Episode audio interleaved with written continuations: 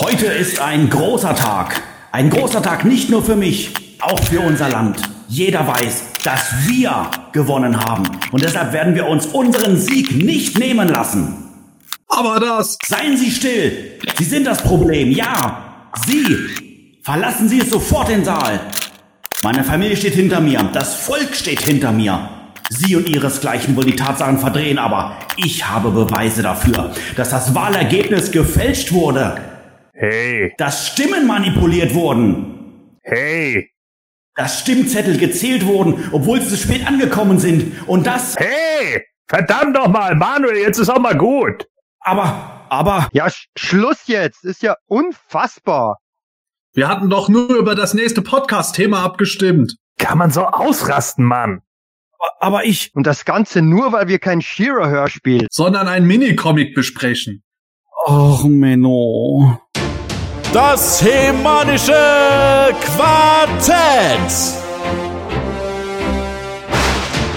Präsentiert von planeteternia.de. Heute steht uns doppelter Ärger ans Haus.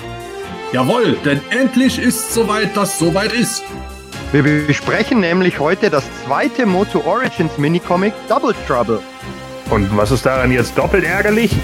Na, dass du dabei bist. Ach so, ja klar, das. Was?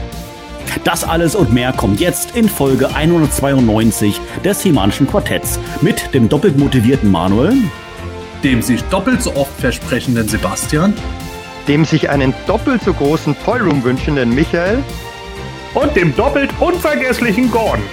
Viel Spaß! Das Hemanische Quartett. Präsentiert von planeteternia.de. Ja, wir haben es äh, gerade, lieber Zuhörer, ja, am unserem Intro ein bisschen mal äh, die Wahlen in den USA auf der Schippe genommen. Das war natürlich sag mal neben äh, Corona einer der Hauptthemen der letzten Tage. Ich muss sagen, fast sogar schon eine willkommene Abwechslung. Sonst sieht man ja eigentlich immer nur von Corona in den Nachrichten. Diesmal ging es jetzt mal um Trump und Biden. Wie sieht's mit euch aus, äh, Jungs? Habt ihr das Thema so ein bisschen verfolgt? Ich meine, mit USA sind wir ja sammlungstechnisch ja so ein bisschen auch verbunden, auch mit unserer Freundschaft zu He-Man Org. Ja, habt ihr so ein bisschen auch dann auf den Schirm gehabt, dieses ganze Thema USA, oder ging es dann euch dann wirklich auch schon, sage ich jetzt mal, nach dem Dienstag, wo dann die Wahl stattgefunden hat, relativ schnell dann auf den Keks, Sebastian? Äh, natürlich habe ich das verfolgt. Äh, man konnte dem Ganzen ja nicht entkommen, besonders wenn man natürlich mit Freunden aus dem In- und Ausland irgendwo äh, redet gerade viele Amis, für die war das natürlich jetzt absolut oberwichtig und äh, dementsprechend hat man das mitbekommen. Auch persönlich bin ich äh, sehr an Politik interessiert und habe das deswegen verfolgt. Ähm, auf den Keks gegangen ist es mir nicht. Ich fand es eher äh, interessant, äh, wie teilweise hier die Leute in Deutschland besser über das Wahlverfahren der, der US-Präsidentschaft Bescheid wussten als über das Bundestagswahlverfahren. Wohl wahr, wohl wahr. Ich habe es mir auch gedacht. Also ähm, mich interessiert das Ganze natürlich auch. Ich bin ja auch Englischlehrer und unterrichte das auch in der Oberstufe zwangsläufig. Was ich halt Wahnsinn finde, wie lang sich das gezogen hat und immer noch zieht, wie Kaugummi mit dem Auszählen. Dieses Wahlsystem in Amerika gehört aus meiner Sicht dringend irgendwie überarbeitet.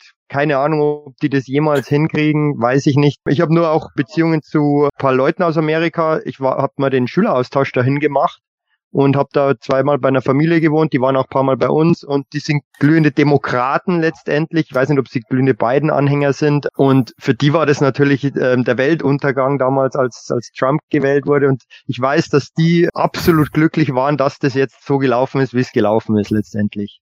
Ja, das, was du ansprichst, äh, Michael, ähm, ich, ich, weiß gar nicht, ob das bei uns in Deutschland auch so eine, so eine starke Trennung ist, wobei ich glaube nicht ganz so extrem, weil wir haben ja, sage ich mal, mehr Parteien, als es jetzt in den USA ist. Wobei streng genommen, die USA hat ja auch mehrere Parteien, man bekommt ja. aber immer nur von zwei mit. Äh, das ist ja, ja, irgendwo so ein bisschen so äh, das Witzige an dieser ganzen Geschichte. Gordon, wie hast du das mit der Wahl so aufgefasst? Äh, Trump, wissen wir ja zumindest mal zum jetzigen Zeitpunkt der Aufnahme, er möchte seine Präsidentschaft nicht abgeben. Ähm, du stehst mit ihm regelmäßig, glaube ich, in telefonischen Kontakt. Hattest du da mit ihm mal drüber gesprochen? Ja, ich hatte ihn angerufen. Donald Trump! Yeah! Nein, Spaß. Also ähm, es ist tatsächlich ja so gewesen, äh, also erstmal wie, wie dieses ganze Wahlgeschehen, das wollen die ja irgendwie schon seit den 80ern ändern. Ne? Da, da reden sie irgendwie schon äh, drüber. Also als Ronald Reagan der Schauspieler, ja genau der äh, Präsident war, ja, äh, da ist das ja schon äh, mehrfach aufgekommen, dass sie irgendwie gesagt haben, ja, man muss das irgendwie mal überarbeiten und bla. Und das, was sich jetzt gerade bei uns so jetzt zieht, da mit mit, ich weiß gar nicht, wer war das, Nevada und und äh, jetzt will Georgia nochmal neu auszählen, glaube ich oder so, weil sie da nur 10.000 Stimmen auseinander waren oder irgendwie sowas. Und äh, da muss man natürlich nochmal gucken, weil man kann sich ja 10.000 Mal auch schnell verzählen.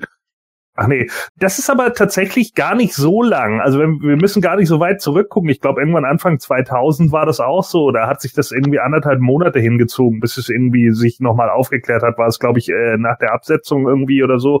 Kein Plan. Also das sind eine ganze Weile lang schon immer mal wieder gewesen, dass sich äh, Dinge wirklich hingezogen haben dabei. Also es ist eigentlich gar nichts Besonderes. Was ich halt eigentlich viel interessanter finde an dieser Wahl ist, wie, wie hochgradig gespalten die USA wirklich mittlerweile sind. Ne? Also das ist ja echt unglaublich. Ich glaube, so, so äh, knapp war das selten. Und äh, man sieht halt einfach auch so, wie dieses Erzkonservative ähm, finde ich, in den letzten vier Jahren so hammerhart hochgekocht ist. Und ich kenne ja nun auch einige da äh, drüben und ich kenne auch so ein, zwei Erzkonservative. Den einen musste ich mittlerweile aus meiner Facebook-Liste löschen, weil das unerträglich ist. Ne? Also die erzählen so viel Blödsinn da und fangen jetzt auch an, die gesamte Weltpolitik damit reinzuziehen. Äh, von wegen, ja, äh, äh Deutschland sei ja auch nur fremdgesteuert und bla bla bla. Und dann schreibt er ungelogen gestern auf seine Facebook-Wand, aber einige wenige lehnen sich bei einer Corona, Anti-Corona-Demonstration gegen den bösen deutschen Staat auf. ich habe gedacht, Gott sei Dank bin ich dich los, Junge. Also wirklich, da sind mir einfach, tut mir leid, aber was das angeht, sind mir unter den äh, konservativen Republikanern einfach zu viele Aluhüte. Und wenn ich irgendwie mitbekomme, dass es da so Leute gibt, die äh, ungelogen, äh, ein anderer Bekannter arbeitet irgendwie bei einem in einem Waffenshop und der hat ja in der Zeit unter Trump so viel Kohle mit diesem Waffenshop gemacht, weil die Leute sich ja plötzlich aufgrund von gewissen Lockerungen und so wieder viel mehr damit eindecken durften, hat er so viel Kohle gemacht, dass er jetzt fast Millionär ist. Nur mit Waffenverkäufen. Das muss man sich mal reintun, ja. Und dann sagt er eben auch so, ja, gibt's dann eben auch Leute, ja, die einen decken sich deshalb ein, weil ja der König von England kommen könnte. Und die anderen decken sich deshalb ein, weil ja der Kommunismus kommt, weil Bernie Sanders ja gesagt hat, wir müssen sozialer werden.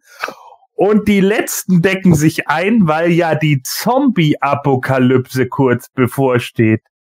Sag mal, tickt ihr eigentlich alle noch ganz richtig oder was? Lebt ihr alle in Netflix-Land oder wie? Was ist denn los mit euch, Jungs? Wacht mal auf! Die Erde ist nicht nur tausend Jahre alt, Mann. So, hallo, auch Religion und all solche Sachen, ne, die sind auch alle im Millennium angekommen. Habt ihr vielleicht mitbekommen? Der Papst hat's vorletzte Woche gesagt, so. Ja, auch der ist im Millennium angekommen. Also wird's für euch Rednecks aus Texas auch Zeit. Los geht's, bitte, jetzt. Die Erde mag vielleicht ein bisschen älter sein, aber sie ist flach. Das ist bewiesen. Ja, okay, ganz klar. Ja, ich kenne ja auch noch dieses Bild äh, mit den Dinosauriern und als der Meteor drauf geknallt ist, ist die wie so eine Münze rumgeflogen und dadurch sind alle Dinosaurier im, im All gelandet. So sind wir erstens die Dinosaurier losgeworden und zum anderen haben wir dadurch die Zeichentrickserie Astro-Dinos bekommen. Ach so, und, ich und dachte, die, Dinosaurier wären auf dem Mond gelandet und deswegen haben die Nazis da mit ihren geheimen UFOs die da rangezüchtet. Nein, das ist doch unterm Nordpol mittlerweile Neuschwabenland. Mensch, passt du denn gar nicht auf in Geschichte? Ah, na, ich hatte da nur einen Vierer. Ja, okay. Die Dinos sind nur auf Eternia gelandet als Meteorbs. Ja. Genial. Und so macht alles wieder Sinn. Ja, tatsächlich hat diese Zeit jetzt äh, gerade so nachdem äh, die Wahlauszählungen äh, sich hinausgezögert haben, hat hat die Zeit äh, ihr Gutes gehabt, weil ich dadurch meine Facebook-Liste sehr stark ausdünnen konnte. Und Also es gibt nichts Schöneres als Politik, um irgendwo mitzu, mitzukriegen, wo, wo sind wirklich und wo sind wirklich die Leute, wo man sagt, okay, da stimmt man politisch nicht überein, aber passt, man versteht sich trotzdem und wo sind einfach diejenigen, wo du schon Angst haben musst, dass die Waffen bekommen. Ja, absolut. Und ich sehe das ja ganz genauso. Ne? Ich meine, ich habe sonst auch kein Problem damit, wenn jetzt, wenn es Leute gibt, die wählen, was weiß ich, keine Ahnung, wen bei uns CDU oder SPD oder wen auch immer. Das ist ja erstmal vollkommen egal. Wenn die ihre Sachen noch einigermaßen vertreten können und es da trotzdem irgendwie eine Form von Konsens oder sowas gibt. Man kann nicht in allen Sachen übereinstimmen. Aber wenn das dann in so totales Geschwurbel und so komplettes Abdriften jeglicher Realität geht, dann sage ich halt auch irgendwann so, Jetzt stelle ich dich mal für 30 Tage auf Snooze und dann nochmal für 30 Tage. Und wenn du danach immer noch scheiße schwurbelst, dann schmeiße ich dich raus. Und das war bei einem jetzt der Fall, der musste dann weg. Der hat nämlich 120 Tage am Stück Scheiße geschwurbelt und das reicht dann. Also ein Dritteljahr reicht an Scheiße reden. Ich habe gerade übrigens gecheckt, ob wir beide noch befreundet sind, Gordon, aber du hast mich noch nicht rausgeschmissen. Das finde ich gut. nee, du bist erst 60 Tage auf Snooze. Nein, Spaß. Oh, gibt, gibt's, gibt's übrigens eine super Serie dazu zu dem ähm, Thema ähm, ja Wahlbetrug und und ähm, alternierende Realität in Amerika The Loudest Voice ähm, über mit Russell Crowe über den Roger Ailes, der quasi Fox News aufgebaut hat und ähm, ah ja hm. über alternative Realitäten dann auch ähm, unter anderem mehreren Präsidenten dem ähm, Republikanern geholfen hat, ins Amt zu kommen. Also die, die ist wirklich klasse und, und Russell Crowe ist auch super in dieser Serie. Und ähm, ja, Fox News ist, hat ja äh, ist zum Beispiel eine True Story, weil ich gra mich gerade erst mit einem darüber unterhalten musste. Gott sei Dank hatte der so viel Verstand, dann tatsächlich die Quellen, die ich ihm gezeigt habe, mal zu prüfen und dann einzusehen, okay, da hat mir Fox News Scheiße erzählt. Fox ja, News ja. hat nämlich zum Beispiel in diesem ganzen Corona-Dilemma der, der, genau der Sache nämlich einen riesen Bärendienst erwiesen. Die haben nämlich behauptet, ja, jedes Jahr sterben an der Grippe äh, 650.000 äh, Menschen, bla bla bla, in den USA und so weiter und so fort. Und dann kam aber hinterher raus, dass Fox News die, die Zahlen der World Health Organization falsch gelesen hat. Das galt nämlich weltweit. Und das haben hm. die einfach verpeilt, haben es aber so verpackt, als wenn es nur für die USA gewesen wäre. Und er hat es natürlich erstmal geglaubt, bis ich ihm dann die anderen Quellen gezeigt habe und gesagt habe, guck mal da, das ist ein Paper, ein offizielles Paper. Das haben die mehrfach rausgebracht, das wurde mehrfach geprüft und dafür haben die eine Auszeichnung bekommen. Was glaubst du, wer hat sich jetzt geirrt? Die Typen in dem Paper 128 Mal oder Fox News in einem Bericht? Ja, aber das, ähm, da kommt's ja, da kommt's ja raus in dieser Serie auch, dass es im Prinzip gar nicht drum geht, wenn die Nachricht mal draußen ist und ob, selbst wenn es dann widerlegt wird, ähm, dann ist der Zug abgefahren so ungefähr. Richtig. Bei, bei genau, vielen, das ist ist ja bei der Bild nichts anderes, ne? Der Widerruf kommt auf Seite drei in, in, in einem, einem Mini-Artikel. Ja, eben. Ja, also äh, ich glaube, äh, Thema Thema Politik, ich glaube, da können wir Monate drüber drüber sprechen und äh, eine Einigung, glaube ich, ist da sowieso schwierig, weil es so unglaublich viele Meinungen gibt. Aber ich glaube, jetzt kehren wir mal wieder mal dahin zurück, wo wir ja mit uns wirklich auskennen. Das sind die Masters. Ähm, Gerade jetzt wollen wir uns mal wieder einer, einer Hörerfrage widmen. Ja, natürlich haben wir auch in der heutigen Sendung wieder Fragen mit dabei. Und äh, die erste Frage, die möchte ich jetzt gerne vorlesen und an den Gordon richten. Und die kommt von dem User, Gott, wie spricht man das denn aus? Gasconger? Äh, ja, irgendwas in der Richtung.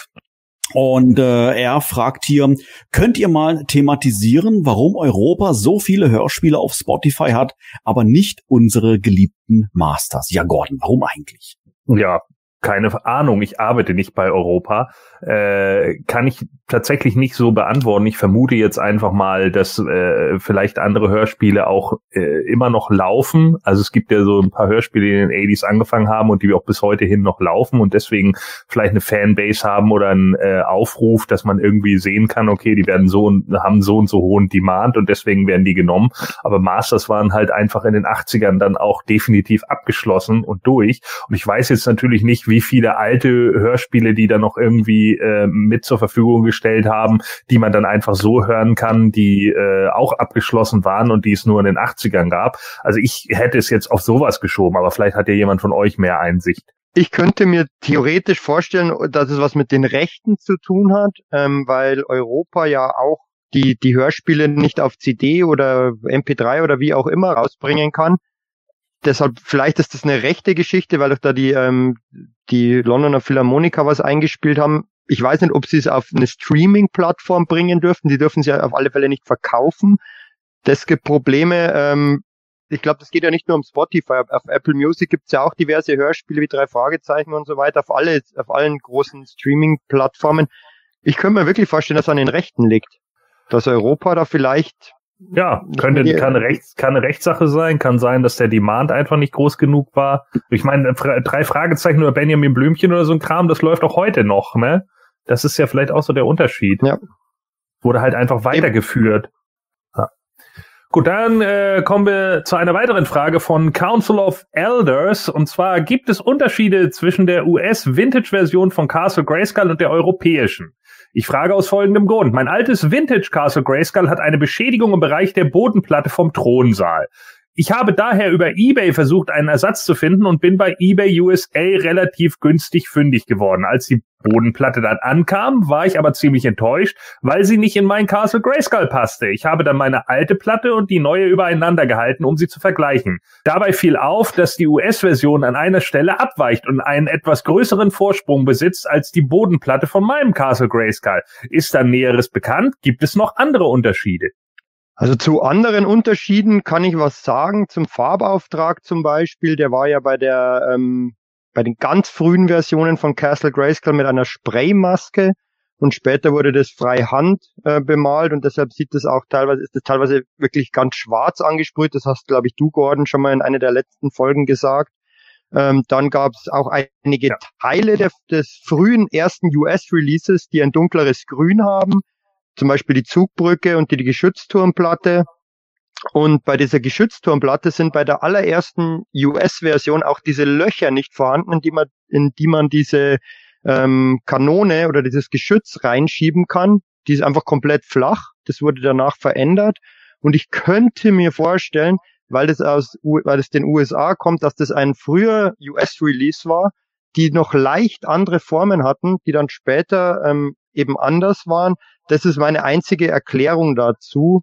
Ähm, Ob es jetzt zwischen US-Version und Euro-Version Unterschiede gab, weiß ich nicht. Ich weiß nur, dass die allererste frühe US-Version teilweise leicht anders war. Klar, die Boxen sehen anders aus, ist klar mit dem Doppellogo in, in, den, in Europa. Aber vom, vom Sculpting her sind mir sonst bis auf diese Geschützturmplatte keine Unterschiede bekannt. Ja, es gibt da schon von Castle Grayskull mehrere Unterschiede von mehreren Bogen. Es hängt auch teilweise von den Ländern ab, wie du gesagt hast, vom Produktionszeitraum, so wie es auch bei den Figuren ist. Mal hat man den Man at Arms, wo der äh, noch den Ring am äh, Armpanzer hat. Mal hat man den Merman mit einem grünen Gürtel. Bei Grayskull sieht man das allein schon an der Außenfront ganz krass, wie da bei den frühen Bogen relativ genau aufgesprüht wurde. Bei den späteren wurde da einfach wirklich mal mit dem Airport kreuz und quer drüber gemacht, total wahllos. Und ähm, genauso bei den Innenteilen, da gibt es mal größere, mal kleinere Unterschiede. Ähm, ich kann sie jetzt aus dem Stegreif auch nicht mehr sagen. Da habe ich mal vor zig Jahren mir das angeschaut, wie viel es da gibt. Und äh, ich könnte jetzt auch, jetzt auch gar nicht sagen, welche Ländervariante und welche Produktionsvariante genau was hatte. Aber passenderweise dazu habe ich erst noch ein, ich glaube auf Instagram war es ein Bild der Power and Honor Foundation gesehen, die scheinbar jetzt auch an ihrem eigenen Toy Guide weiterarbeiten und da gerade zentnerweise Castle Grayskulls fotografieren, um jede Variante da drin zu haben. Unterschiede kann es ja sogar heute noch geben in den heutigen Toylines, ähm, aber in den 80ern war das schon relativ stark durch die wirkliche Vielzahl an Produktionsstätten, wie du schon gesagt hast, Sepp. Ja, genau. Das ist, ich meine, zum einen gibt es ja immer diese Running Production Chains die haben wir jetzt auch bei den Origins, bei dem ersten Minicomic allein haben wir das schon gesehen. Da gab es den Minicomic äh, mit einem Titel und einem falschen Bild. Dann wurde das richtige Bild auf dem Cover mit dem richtigen Titel, mit der richtigen Grafik gemacht.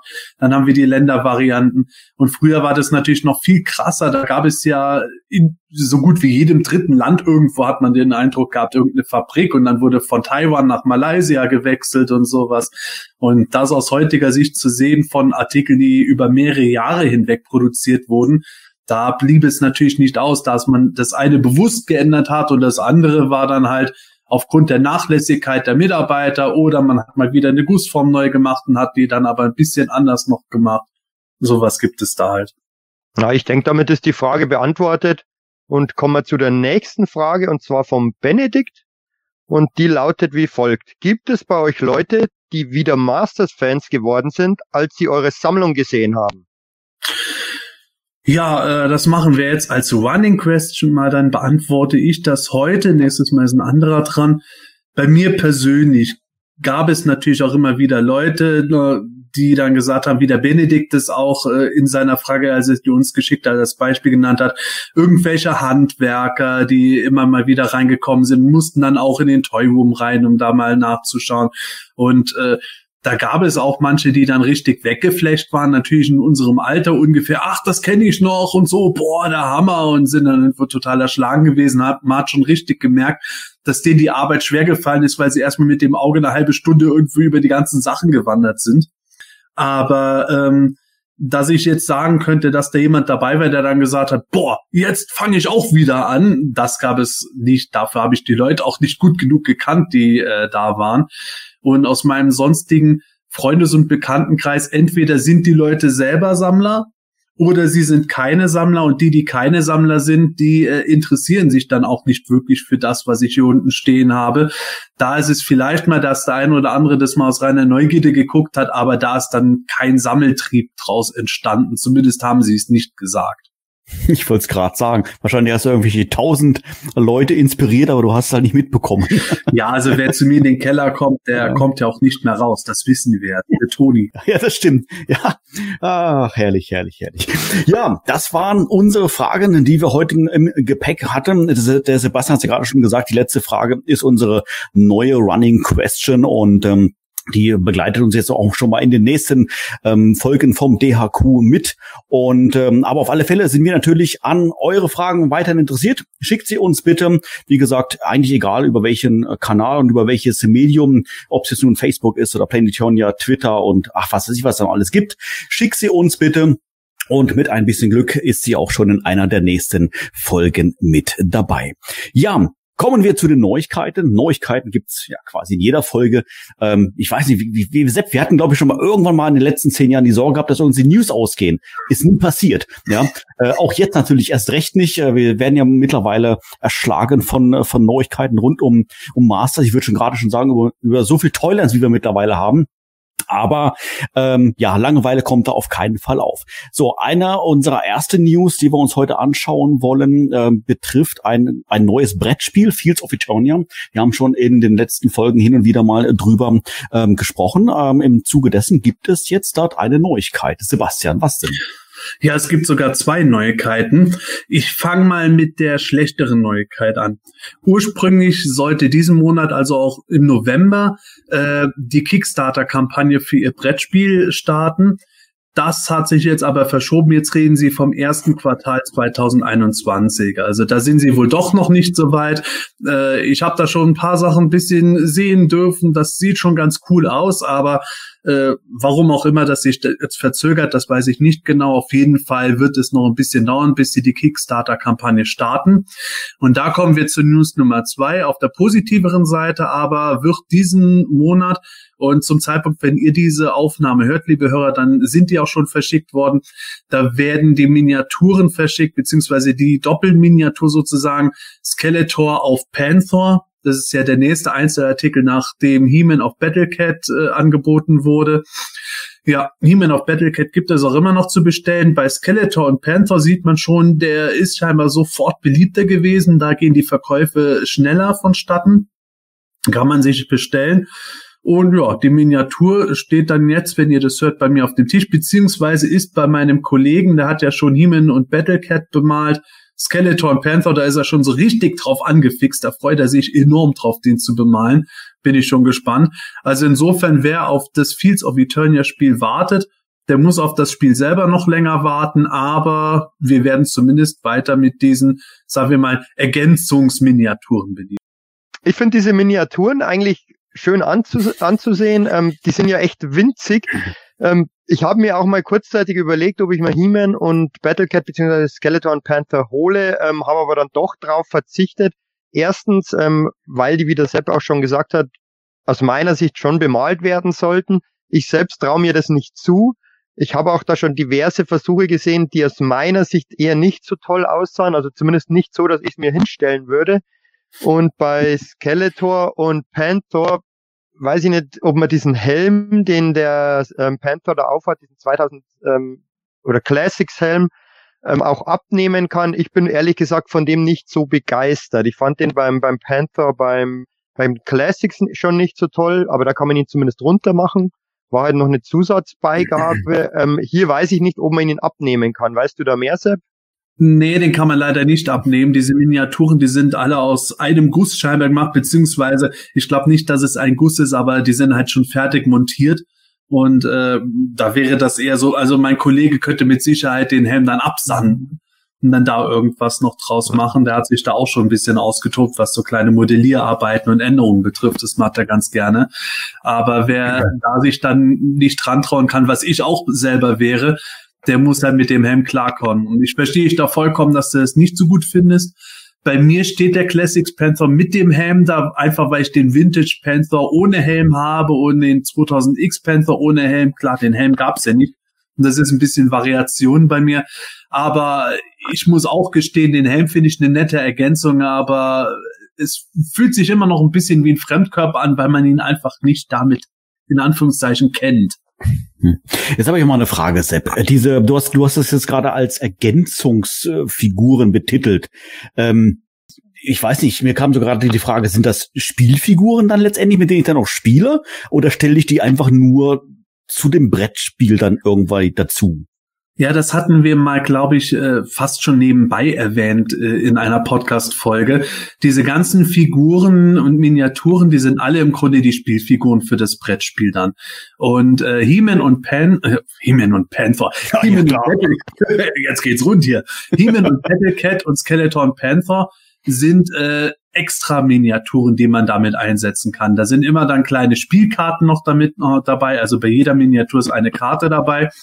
Und äh, im Fall von He-Man und Battlecat stand dann drauf, dass man damit dann äh, mehr Züge übers Feld machen kann, also sich schneller bewegen kann. Mhm. Und äh, beim Spiel selber wird halt He-Man ohne Battlecat dabei sein, der dann natürlich langsamer ist. Also das heißt dann, wer jetzt nur dieses Basisspiel irgendwie will, wo wir noch nicht wissen, was genau drin ist, der kann nur das Basisspiel nehmen. Aber äh, das Collect them all Prinzip sorgt natürlich hier dann zugleich dafür, dass man einen gewissen spielerischen Vorteil hat, wenn man diese Ergänzungen dann auch hätte. Und ja, jetzt müssen wir auch mal gucken, was da an weiteren Sachen kommt. Die haben ja scheinbar noch mehr geplant. Vielleicht kommt mal ein Pentor ohne Helm einzeln. Vielleicht kommt jetzt als nächstes auch Hordak auf Mantisaur. Man weiß es ja nicht. Wobei es interessant ist, das Fields of Eternia Spiel ist gestalterisch schon extrem stark auf die Moto Classics ausgerichtet. Deswegen versuche ich auch, dass äh, mein Kollege die Bemalung so ein bisschen eher in dem Classic-Stil macht. Zum Beispiel nicht knallrote Rüstung bei Battlecat, sondern eher bräunlich-rot. Und Mantisaur gab es ja nicht bei den Classics. Und vielleicht wäre das so das erste Mal, dass wir irgendeinen Artikel sehen, der so in einem Classics-Szenario ist, den wir aber nicht als Classics-Toy erlebt haben. Ja, also, dann ähm, freut der ein oder andere sich jetzt mal auf Skeletor und auf Panther äh, in dieser Spezialausgabe, sage ich jetzt mal. Wer damit weniger anfangen kann, dann vielleicht mit einer Auslieferung, die jetzt auch im Dezember starten soll oder stattfinden soll. Und zwar geht es hier um die PowerCon Exclusives. Was gibt's denn da genau zu berichten, Sebastian? Ja, tatsächlich hieß es ursprünglich jetzt äh, November, Dezember werden die Sachen verschickt, aber jetzt hat die PowerCon selber noch mal was rausgeschickt, just zum Zeitpunkt unserer Aufnahme gerade reingebracht. Ähm, die PowerCon rechnet selbst erst mit Mitte Dezember, dass sie die Sachen da haben werden und dass der Versand äh, vor ja, sagen wir mal, vor Neujahr noch nicht gemacht werden kann. Also wird es wohl frühestens im Januar soweit sein, dass zumindest die deutschen Fans hier ihre Sachen bekommen.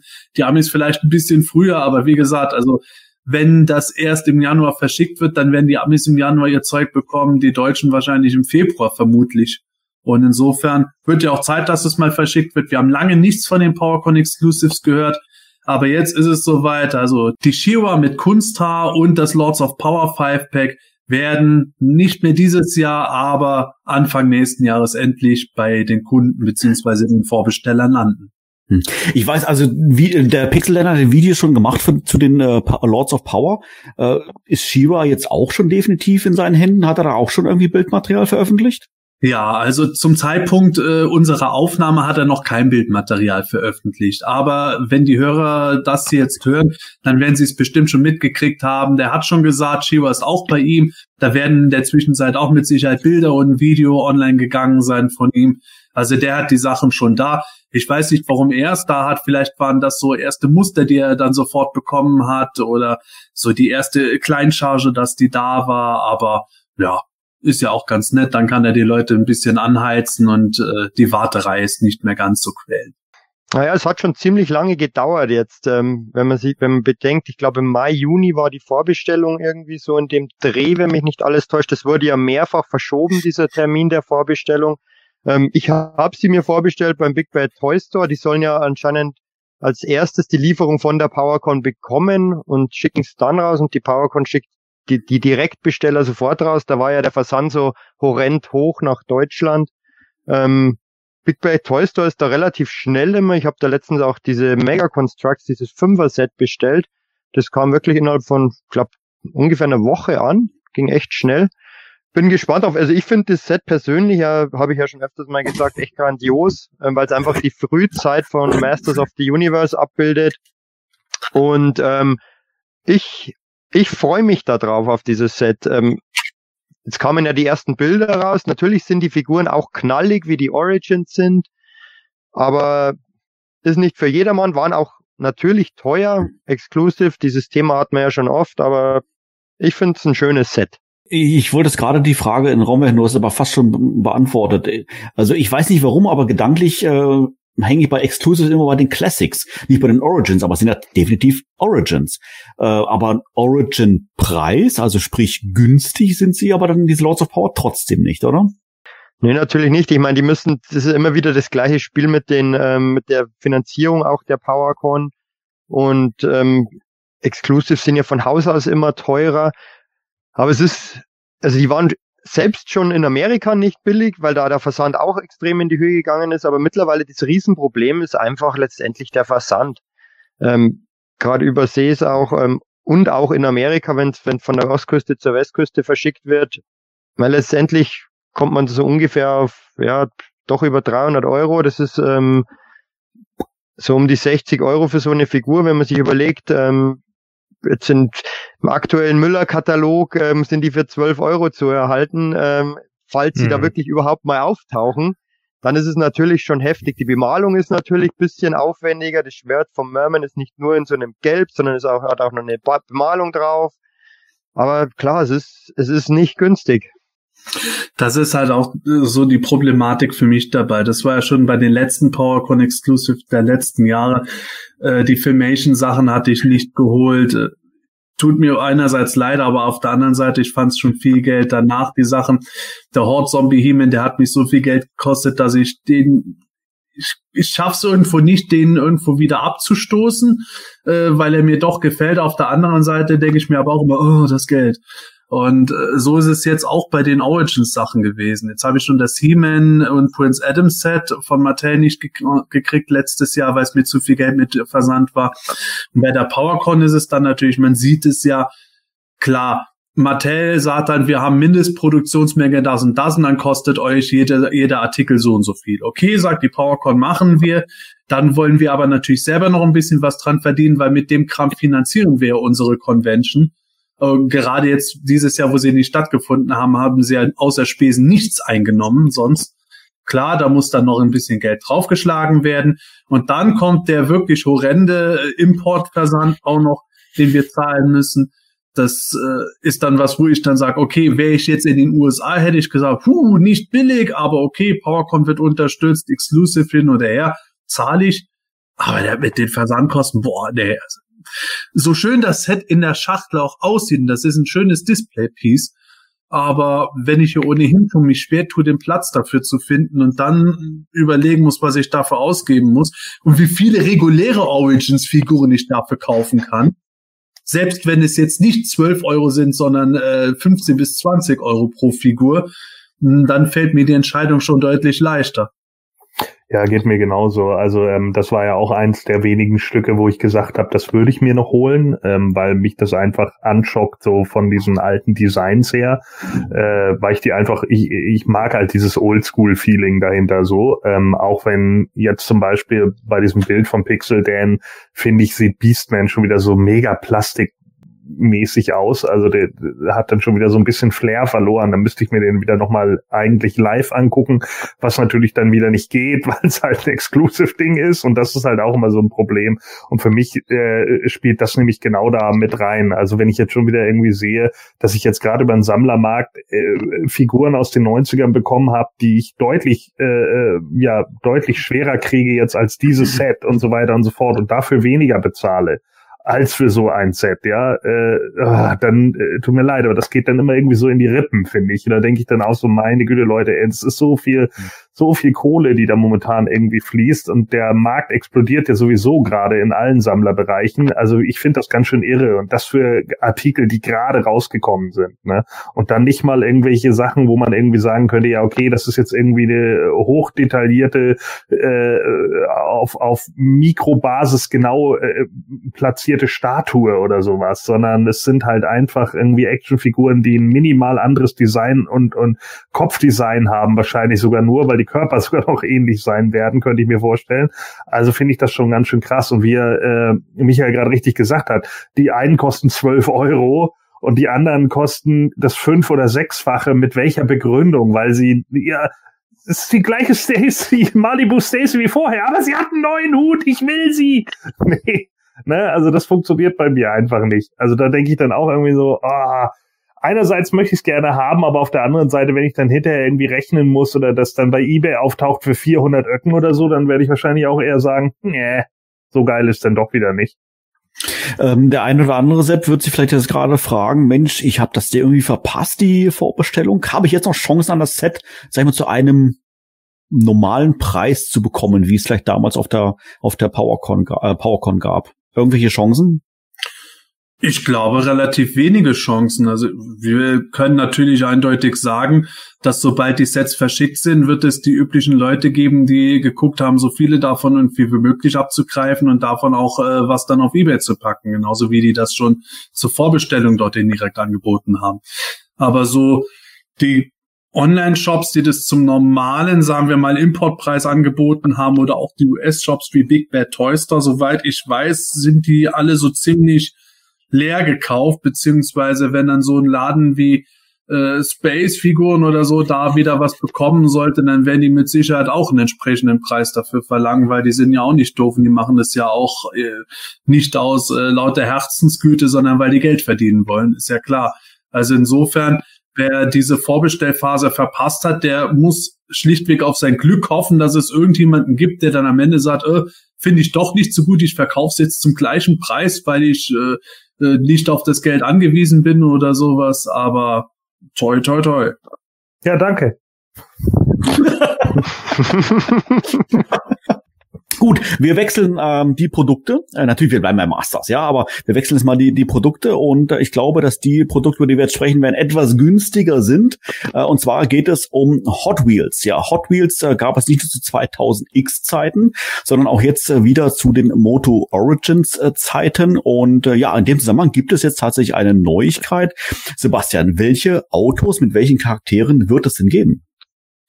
Wir hatten ja schon mal vorher was gehabt bezüglich äh, Masters äh, Hot Wheels Autos, von denen man übrigens bisher noch nichts gesehen hat, außer dem Wind Raider, der auch hier in Deutschland mal erschienen ist und zwar in so großer Menge, dass Manuel, du weißt es noch, ich glaube zwei Wochen nachdem die ersten Meldungen kamen, haben wir uns getroffen und sind mal durch den Laden gestackst und haben nichts gefunden.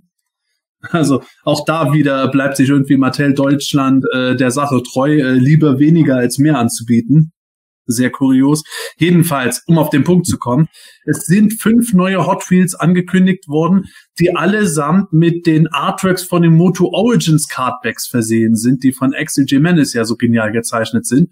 Da kommt irgendwo so ein, ja, so ein Evelyn Van, ein He-Man Truck, äh, ein äh, Beastman Minibus und dann ein, ich weiß nicht, ein Thieler Eiswagen, so sieht es für mich aus und noch ein mhm. Van mit Skeletor drauf äh, das ist wie immer, finde ich, bei diesen Hot Wheels aktuell. dass das Interessante, dass das Interessante weniger die Autos selber sind als die Artworks, die drauf sind, beziehungsweise die Verpackungen, wie die gemacht sind. Aber was ich interessanter finde, ist, dass neben diesen fünf Sachen auch noch ein weiterer Artikel angeboten wird, so ähnlich wie der Wind Raider, gibt es auf einer Masters Blisterkarte dann einen Hot Wheels Land Shark. Also tatsächlich der Land Shark, wie wir ihn kennen, nur eben als kleines Hot Wheels Auto, wo ich dann auch wieder denke, das ist eigentlich eine Überraschung, dass Mattel damals nicht schon in den 80ern an sowas gedacht hat. Aber äh, galt der Landshark, da streiten sich doch momentan irgendwie die Geister drüber, ne? Äh, war das nicht so, dass da auch einige jetzt schon gesagt haben, dass das eventuell ein Fake sei? Da habe ich jetzt nichts von gehört. Also, soweit ich weiß, ist es jetzt echt, äh, dass der bei den Hot Wheels Premium als Metallauto rauskommen soll. Ah, ich habe jetzt nichts davon gehört, dass das jetzt ein Fake wäre. Wenn es sich als Fake rausgestellt haben wollte, dann um Himmels Willen, dann erzählen wir für, für nix was. Aber soweit ich weiß, ist das Ding legitim. Es war irgendwie äh, im, im Netz halt so ein bisschen hin und her, weil äh, das gleiche Ding ja mit dem Wind Raider kam ja eben auch auf und da ja alles in so einem gewissen Design war, also der Wind Raider ja auch diese, dieses Backart hatte, genauso wie die neuen Figuren jetzt, ne, also die, die neuen Autos da, die ich übrigens alle ziemlich langweilig finde, muss ich ehrlich sagen, einfach nur irgendein Auto zu nehmen und dann an die Seite nochmal das gleiche Logo, was man auf der Backart hat, drauf zu printen, habe ich mir auch so gedacht, ja, naja, gut, kann man machen, aber ich finde das ziemlich cheesy eigentlich, aber das ist, eigentlich hat's ja auch was von den 80ern. Es ist ja auch so ein bisschen so gewesen. Also Klatsch, ja, machen wir einfach ein He-Man-Logo drauf, passt schon. Ja, aber wann hat denn He-Man jemals einen Bumerang gehabt? Ja, jetzt schon. So, ne? also so wirkt das irgendwie auch nicht. Ähm, aber bei dem Landshark, da ging halt die Diskussion gleich los, dass sie halt gesagt haben, ja, das ist ja nur der Meteor-Hintergrund und das, äh, das passt einfach nicht, weil das zu sehr ans alte Design angelehnt wäre. Und dann war wohl irgendwas mit irgendeinem, äh, dass einige schon gesagt haben, dass der Blister fake aussieht und keine Ahnung. Ich habe da auch nur gesagt, ja, keine Ahnung, ne, muss man mal gucken, ob der nun wirklich so rauskommt oder nicht. Ja, ich kann es wirklich nicht sagen, dafür kenne ich mich mit diesen Sachen noch nicht genug aus. Ich kann mir auch vorstellen, dass das jetzt schlichtweg irgendwo so ein Mock-up war, bis sie das fertige äh, Ding haben, aber äh, sagen wir mal so, Mattel hat ja auch mitgekriegt, wie die Leute auf äh, die Vintage-Verpackungsart äh, irgendwo abfliegen und da kann ich mir schon vorstellen, dass sie den Ledchuck so rausbringen, wie wir ihn auf dem Bild gesehen haben. Wäre für mich auch durchaus nachvollziehbar, dass sie da, dass sie den rausbringen. Äh, zumal der irgendwie von der Grundform mit Sicherheit eher an ein normales Auto, was sie so produzieren, kommt, als wenn sie jetzt einen Rotor machen würden. Es liegt vielleicht auch darin begründet einfach, dass ja auch viele gesagt haben, ja, der Landshark kommt bei den Origins, da haben sie schon eine Grafik und die, äh, bei allen anderen Sachen wird die benutzt, nur bei dem nicht. Hä? Ja gut, kann man natürlich auch äh, schon in Frage stellen. Wobei es grundsätzlich, wenn der Landshark kommen würde, würde ich schon extrem cool finden, weil endlich mal ein anderes Fahrzeug, das kommt. Das war ja letztendlich auch die große Überraschung. Ich finde das, das äh, für mich überraschendste damals, dass, dass bei den Origins der Landshark rauskommt. Ähm, finde ich super, wenn, wenn da mal etwas anderes rauskommt. Grundsätzlich stimme ich, mit, stimme ich dir da absolut überein, Gordon, dass ich die, die grundsätzlich diese Autos auch ziemlich lahm finde. Ich finde die Cardback-Illustrationen echt gut vom Axel Jimenez und, und sehen auf den Auto, sehen auch gut aus, aber mein, ja, auf dem Auto abgedruckt. Ähm, Weiß ich nicht. Es, ähm, es, ist, es ist einfallslos einfach. Ne? Also ich meine, da stimme ich dem Sepp schon zu, warum sie das eigentlich nicht in den 80s gemacht haben, einfach nochmal so Miniaturvarianten von ihren ganzen, so ein Mini-Bashasaurus oder so, würden sich doch viele hinstellen. Man, viele, ich kenne unglaublich viele, die, die sich noch an den Bashasaurus erinnern, weil der in Europa so häufig ausgeliefert wurde. Ich glaube, jeder der aus meinem Bekanntenkreis, der Master of the Universe hatte, hatte den Bashasaurus. Also das könnte ich mir tatsächlich nochmal vorstellen, dass Leute dann sagen, ja komm, acht Euro, was soll's? Oder wegen elf Euro, ja, aber dafür hänge ich mir den hin, der nimmt keinen Platz weg, so kein, kein Problem. Und das wäre natürlich bei einem Landshark oder so auch in, vollkommen in Ordnung. Ich fände das viel cooler, wenn man die kleinen Autos nochmal so hätte, wie es sie halt damals gegeben hat, anstatt irgendwie, ja, ich bin ein Eisvan und hab Tila auf der Seite aufgedruckt. Hä? Also das, das macht für mich überhaupt keinen Sinn. Also da wären noch die anderen Fahrzeuge deutlich geiler. Ich würde auch einen Mini Dragon Walker oder so cool finden. Das wäre tatsächlich sogar nochmal was, wo selbst ich überlegen würde, naja, mir die vielleicht nochmal irgendwo in die Vitrine zu stellen oder so, äh, das könnte ich mir sogar vorstellen. Also ich finde die Idee auch sensationell. Wo ich die ersten Bilder gesehen habe, dachte ich auch, boah, Das ist ja mal eine geile Idee. Ich bin habe aber nie selber nie den Gedanken gehabt, dass man sowas hätte machen können.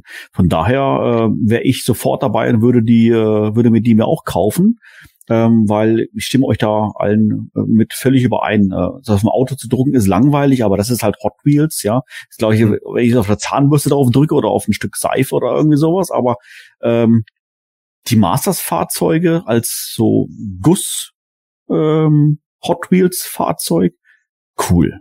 Würde ich mir kaufen, definitiv.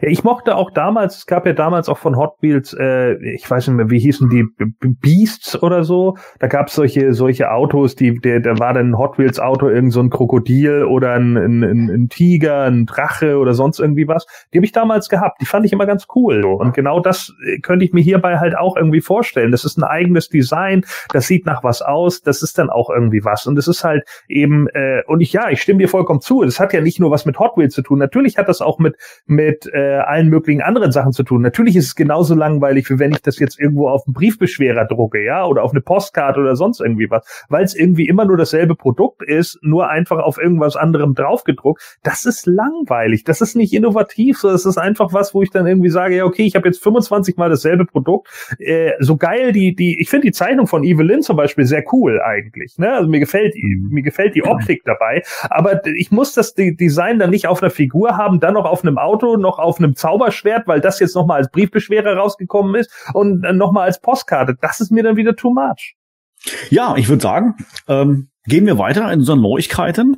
Ähm, lass uns, lasst uns doch mal über die Moto Origins sprechen, obwohl wir heute natürlich noch nicht einmal drüber gesprochen haben. Haha. Aber äh, es gibt natürlich auch da wieder eine große Neuigkeit. Ähm, vielleicht mag der ein oder andere sich erinnern, die Wave 2 der Moto Origins, die kamen interessanterweise zuerst in Europa, tauchten die zu, äh, zuerst auf und nicht in den USA. Und dann mag man meinen oder hat man gemeint, hm, das war irgendwie vielleicht ein logistisches Problem, keine Ahnung. Bei Wave 3 auf einmal ist es jetzt wieder genauso passiert. Äh, die Figuren tauchten jetzt äh, zuerst in UK auf und jetzt sogar wieder in Deutschland. Sebastian, ich weiß, ich stelle diese Frage immer und immer wieder, aber ich möchte sie auch jetzt wieder stellen. Was ist da los? Ja, wenn wir das mal wüssten. Also ähm, wenn irgendjemand bei Mattel tatsächlich äh, das alles mit Absicht fingiert hat, um zu sagen, boah, wir heizen den europäischen Markt wie blöde an, indem wir immer gucken, dass die alles vor den Amis mal kriegen und sei es noch so kleinen Mengen, dann äh, möchte ich mich mit der Person mal unterhalten, wie die schon so lange in dem Job überhaupt überlebt hat, weil das irgendwo von amerikanischer Seite aus total absurd wäre. Aber anyway, wir sind ja im Zeitalter der Verschwörungstheorien, also gibt es auch dazu eine Theorie. Äh, unabhängig davon, Fakt ist halt tatsächlich, so wie es bei den letzten Waves auch war, ist auch Wave 3 aufgetaucht. Wie, also, du hast es gerade richtig gesagt, zuerst dieses Mal in UK. Da haben wir schon so Späße gemacht, uiuiui, der Schütz wird es sich verschissen haben mit Mattel und zur Strafe kriegen jetzt die Briten das, was er hätte kriegen sollen. Ja, und dann hat es, glaube ich, nur wenige Tage gedauert, bis dann äh, vermeldet wurde, ja, äh, weil eben da war es wieder beim Schütz gewesen, ja, wir haben jetzt eine kleine Menge von Wave 3 gerade bekommen und die wir jetzt anbieten an, ich glaube, es war zur Vorbestellung für die Newsletter-Abonnenten, dass die die Nachricht bekommen hatten, dass dann am Samstagmittag die Bestellung dieser kleinen Menge losgehen sollte. Und da gab es dann auch einen riesen Ärger drum, weil das, äh, das war scheinbar versehentlich, vermute ich mal, in der falschen Kategorie bei denen gelistet. Und manche, ich glaube, der Michael hat dazugehört, der hat dann was bestellen können, andere mussten da 50 Mal auf Westen Matty Collector Zeiten und haben dann trotzdem nichts gekriegt. Und da war der groß, wobei man halt dann sagen muss, ja, das ist eine ärgerliche Sache gewesen, aber wie auch bei anderen Sachen, kleine Menge. Das heißt, das ist jetzt im Grunde eher sowas wie ein Early Bird Release, während wir Wave 3 regulär höchstwahrscheinlich erst äh, nächstes Jahr überall finden werden. Aktuell gibt es, glaube ich, zwei Händler in Deutschland oder maximal drei, die äh, überschaubare Mengen von dieser Wave bekommen haben.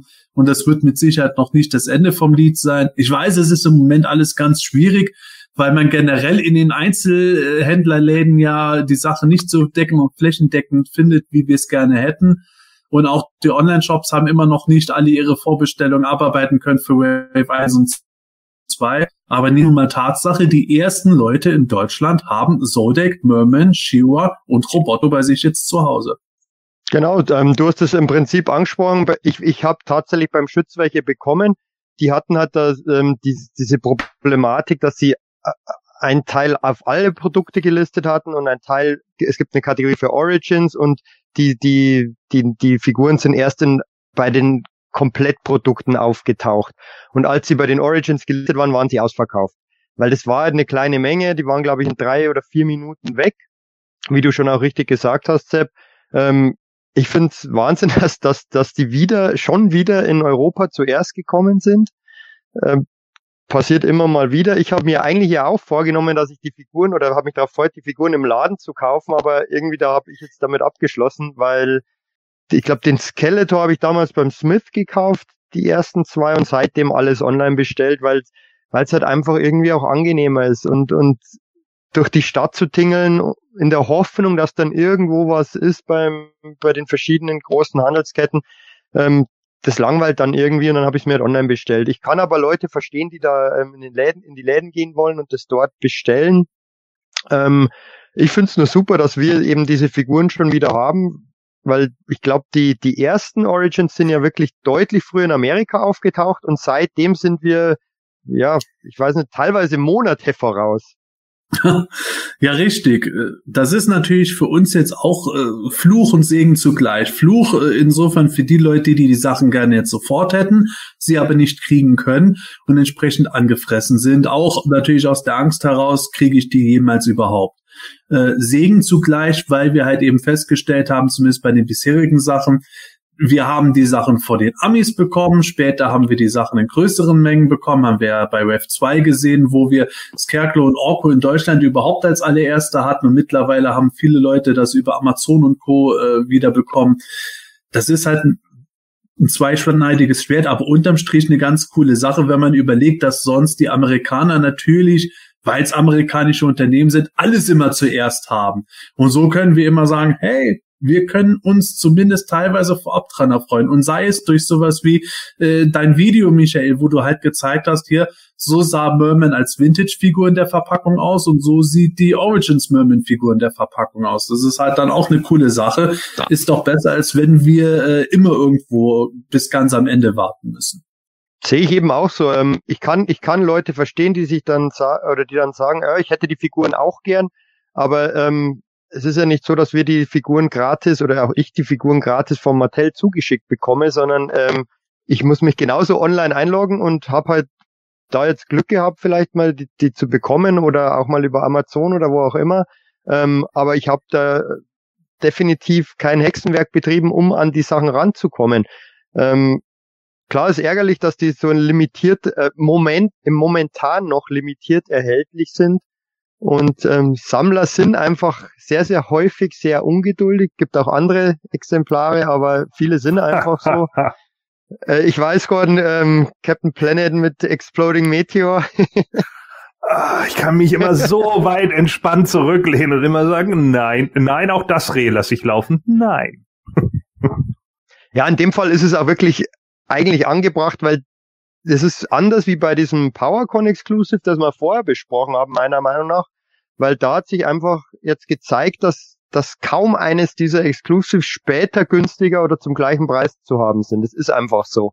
Ähm, bei diesen Figuren wird es so sein, die werden alle erhalt, erhältlich sein, sei es im Online-Shop oder vielleicht wirklich mal im Laden. Ja, wir haben im Moment ja tatsächlich so diese Phase, wo äh, es zumindest zum Zeitpunkt unserer Aufnahme immer noch schwer ist zu sagen, was kommt jetzt in die Läden, in welcher Menge. Wenn es jetzt nach, bei mir wäre, wenn ich jetzt nur auf den stationären Handel äh, zurückgegriffen hätte, dann hätte ich bisher stand jetzt He-Man, Battlecat, und Thieler. Sonst habe ich nichts bisher in den Geschäften gefunden, die ich äh, aufgesucht habe. Entweder war es schon weggekauft oder ist gar nicht da gewesen. Insofern bin ich jetzt natürlich nicht unglücklich, dass ich eben über Leute, die an mich mitgedacht haben, dann die Sachen kriegen konnte und die dort kaufen konnte. Und äh, das ist dann eine schöne Sache. Und Zugleich ist es aber dann natürlich auch der Punkt, wenn jetzt zum Beispiel, nachdem zum Beispiel die Kette Müller ihren Spielzeugkatalog rausgebracht hat und da die Origins auch zu einem echt krassen Preis bewirbt, wenn die jetzt wirklich, äh, zumindest in den großen Filialen, wirklich große Mengen von den Sachen kriegen, die nicht sofort wieder verschwunden sind, dann wäre das natürlich so, dass ich am Ende schlichtweg bei jeder Figur draufgezahlt habe und das nicht wenig äh, weil ich dann pro Figur, sagen wir mal, so zwischen fünf bis äh, fünf bis acht Euro mehr gezahlt habe. Und da kommt genau dieser Effekt, den du gerade gesagt hast. Jemand, der dann sehr geduldig ist und gesagt hat, ich lasse mich da nicht verrückt machen, ich warte einfach ab, geht in den Laden, kauft dann eine Figur für zwölf Euro und sagt, haha, na bitte, paar Wochen länger gewartet, wunderbar. Hoffen wir, dass es so ist wenn jetzt wirklich der Fall eintrifft und äh, Müller wird jetzt von Mattel genauso schlecht beliefert, wie es zuvor etliche Online-Händler ge äh, geschehen ist, dann gibt es natürlich ein Problem. Das ist vor allem dann äh, krasses Image-Problem für Mattel. Wobei im Großen und Ganzen ist es ja immer noch nicht äh, so, so schlimm für den Konzern als insgesamt, aber es ist halt schon eine heftige Geschichte, wenn die in Deutschland äh, schlecht liefern können. Aber darauf hoffen wir jetzt mal nicht. Wir müssen nur tatsächlich abwarten, was geschieht da genau. Im Moment ist es halt ah, der wilde Toy Westen. Es gab ja heute sogar irgendwie ein Interview, habe ich verlinkt gesehen, von irgendeinem Mattel-Boss, ähm, der Masters of the Universe ähm, ähm, vom Potenzial her im Marvel-Sektor sieht. Ja, ist auch nicht so, ist auch, ist auch nicht so doof.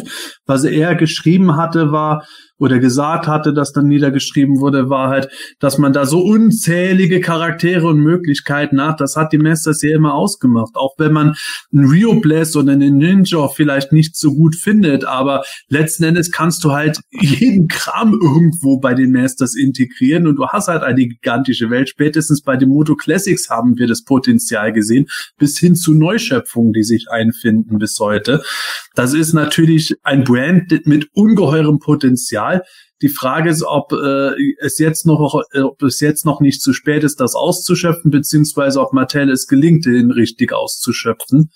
Was ich dabei wieder irgendwie ironisch finde, ist, dass er halt gesagt hat, ja, Battlecat verkauft sich so genial gut weil Battlecat ja so, so ziemlich das einzige Toy bisher in Deutschland war, was man regelmäßig gefunden hat, so, also das nicht sofort weggekauft war. Also der verkauft sich so gut, dass er in Deutschland immer noch in den Regalen steht. Dann Was los. natürlich jetzt für Sammler auch wiederum interessant ist, nach wie vor kriegen wir die EU-Verpackungen. Das heißt, dass wir jetzt eben Merman und Koi haben äh, mit weniger Texten auf den Verpackungen, also ohne Untertitel unter anderem und natürlich auch da. Es gibt in dieser Wave 3 natürlich wieder ein neues Mini-Comic. Und dieses Mini-Comic ist bei uns auch wieder ohne Titel und ohne Sprechblasen da. Das heißt, wir wissen aktuell noch nicht, wie Ausgabe 3 heißen wird? Nö, also, das, also Heft Nummer drei könnte auch heißen, der Knochenkopf kriegt aufs Maul. So, zum Beispiel. Ich vermute, der Sepp hat recht. Also wir wissen es noch nicht so genau, aber was wir wissen ist, wie Ausgabe 2 und Ausgabe 1 heißen. Ausgabe 1 haben wir uns schon gewidmet hier im Podcast, haben das Ganze schon besprochen und heute wollen wir uns in unserem Themenblock jetzt quasi über Mini-Comic Nummer 2 unterhalten mit dem Titel Double Trouble. Ja, also, ähm, ich habe es gerade schon ein bisschen schon erklärt gehabt. Bei den Moto Origins ist es ein bisschen was anderes wie bei den damaligen Vintage-Figuren, wo jede Figur ihr eigenen Minicomic hatte. Heutzutage ist es quasi pro Wave ein Minicomic. Wir haben gerade über Wave 3 gesprochen, deshalb von drei Minicomics wissen wir schon und das äh, Minicomic Double Trouble war wiederum bei Wave 2 mit dabei. Ich weiß noch, ähm, vor wenigen Ausgaben im Podcast ähm, haben wir auch ähnliche Situationen gehabt. Wir hatten das Comic ohne jegliche Sprechblasen, ohne Titel und ähm, ich glaube, Sepp, du hast noch versucht, ein bisschen zu mutmaßen, um was es da jetzt geht mit Anti-Orko und Co. und keine Ahnung. Jetzt wissen wir natürlich mehr. Wir wissen den Titel, wir wissen auch den genauen Inhalt. Ja, Gordon, ich würde doch mal sagen, leuchte uns doch mal. Um was geht es denn in diesem Minicomic? Ja, also die Zauberin hat in Castle Grayskull ein weiteres verborgenes Artefakt entdeckt, die liegen da ja immer so alle rum irgendwie, ne? Wir haben, wir erinnern uns ja noch an diesen steinernen Saal, wo überall Steine rumfliegen und weil sie ja diese ganzen Steine, wo ja diese ganzen Dimensionstore aufgehen, die muss sie immer mal so zur Seite schieben und dann dahinter, oh krass, da war also die ganze Zeit mein Besen. Und dann findet sie hinter dem Besen halt so ein neues äh, Artefakt. Und das ist das Mama Sprays. Hm. Ich hätte halt jetzt gedacht, da kommt ein bisschen mehr Begeisterung von eurer Seite. So, hallo, ja, ich, Mama äh, Sprays. Ja, ja, ja, ja, super. Also ich habe ja. gerade gejubelt, aber mein Mikro war wieder aus. Ach so, ja, okay. so, und äh, da dieses Armband ideal für Many Faces ist, reisen er, He-Man und Orko zur Burg. Skeletor und seine Kämpfer haben aber nur darauf gewartet, dass das Tor offen ist. So, und nachdem Trapjaw und Scarecrow den draußen wartenden Orko eingefangen haben, maskiert sich Skeletor magisch als Gorb, äh, Orko und dringt in die Burg ein. Dort will er den Korditkristall an sich bringen, der Skeletors Kräfte um das Zehnfache steigern kann. In der Zwischenzeit, woher er weiß, dass der da drinne ist, ja, weil er auch mal in dem Raum war. So, in der Zwischenzeit äh, verwickelt der echte Orko aber Trapjaw und Scareglow in einen Streit darüber, wer von beiden denn gruseliger ist und kann ihnen entkommen. so, ja. bevor, ja, bevor, oh Mann. Skeletor rennt übrigens, Skeletor rennt übrigens ganz am Schluss, Spoiler Alert, äh, Skeletor rennt übrigens ganz am Schluss mit dem Besen der Sorceress aus Castle Grayskull. Bevor Skeletor hier mit der Rückseite dolchen kann, hält ihn der echte Orko auf. Da stellt sich heraus, dass He-Man in Wahrheit Many Faces ist, der sich mit dem Mama's Brace maskiert hat und auch Skeletors Maskerade aufheben kann. Enttarnt teleportiert sich Skeletor fort, hat aber den Korditkristall mit sich nehmen können. Kleiner Fuchs. Ja. ja, also, ja, das ist die Geschichte. ähm, äh, wo ich das Minicomic gelesen habe, muss ich sagen, ähm, ich habe bei den Minicomics ähm, ein noch höheres nostalgisches Gefühl als bei den Figuren selber. Weil ich finde, die, die Geschichten aus den 80ern waren teilweise auch so dünn, sage ich jetzt einfach mal, ja, äh, schnell erzählt irgendwie und ähm, ja, den gleichen Eindruck habe ich jetzt bei den Comics jetzt auch. Also ja, ich weiß nicht, ob es jetzt an der, an der Zielgruppenorientierung liegt, keine Ahnung. Aber wir müssen jetzt hier mal irgendwie mal einen Anfang finden ähm, durch das durch das Mini-Comic und ähm, ja, dann würde ich doch mal sagen, äh, lassen wir doch, überlassen wir doch den Michael mal so die ersten Worte. Äh, komm, lass uns mal teilhaben an deinen äh, emotionalen Ergüssen, wo du das Mini-Comic gelesen hast. Wie ist es dir dabei ergangen? Was waren so deine ersten Gedanken? Äh, Mike, ähm, grundsätzlich habe ich ja zu, zunächst mal gesehen, ohne, ohne die Story selbst, sondern nur von den Bildern her. Die Bilder an sich fand ich eigentlich ganz, ganz okay, gerade wenn man das, das mit dem ersten Minicomic vergleicht. Ähm, das war ja teilweise echt richtig mies gezeichnet, bis auf wenige Panels. Das finde ich hier deutlich besser eigentlich insgesamt. Weil die Story an sich, ähm, es ist eine kleine Geschichte, es, es werden, es werden die, die Charaktere letztendlich vorgestellt der zweiten Wave mit, mit, mit Orko, Many Faces, Trapjaw und, und Scareglow. Das finde ich grundsätzlich okay, aber wie die halt vorgestellt werden, ja, mit, wird, wird halt ein Artefakt ähm, eingeführt, das, ähm, das Pantomimenband auf Deutsch. Natürlich passt das irgendwo zu Many Faces, aber kein, kein Hintergrund, nichts da. Es ist halt das, das ist halt einfach, und das passt super zu Many Faces, der zufällig auch gerade in dieser zweiten Wave erschienen ist. Perfekt. Ähm, ja. Ja, Wobei äh, Pantom so Pantomimenband finde ich nicht schön übersetzt, weil Mama hat nämlich eigentlich das grandiose deutsche Wort Mummenschanz. Mummenschanz-Armband. Ja, vielleicht kennt ihr die noch, äh, kennt ihr noch die, die äh, Gruppierung Mummenschanz? Die sind damals mal bei den Muppets aufgetreten. Es war so eine, so eine, ähm, war so eine ja Art-Gruppe, äh, Gruppe, die halt ganz viel so äh, aus äh, tatsächlich auch pantomimisch, aber mit ganz viel Knetmasken gemacht haben. Also sie sind so als Pantomimen aufgetreten, hatten dann aber Masken, die sie dann während der Show selber noch verändert haben aus Knete. Hm. Als Kind fand man die, glaube ich, immer gruselig, aber als Erwachsener fand ich die cool. okay.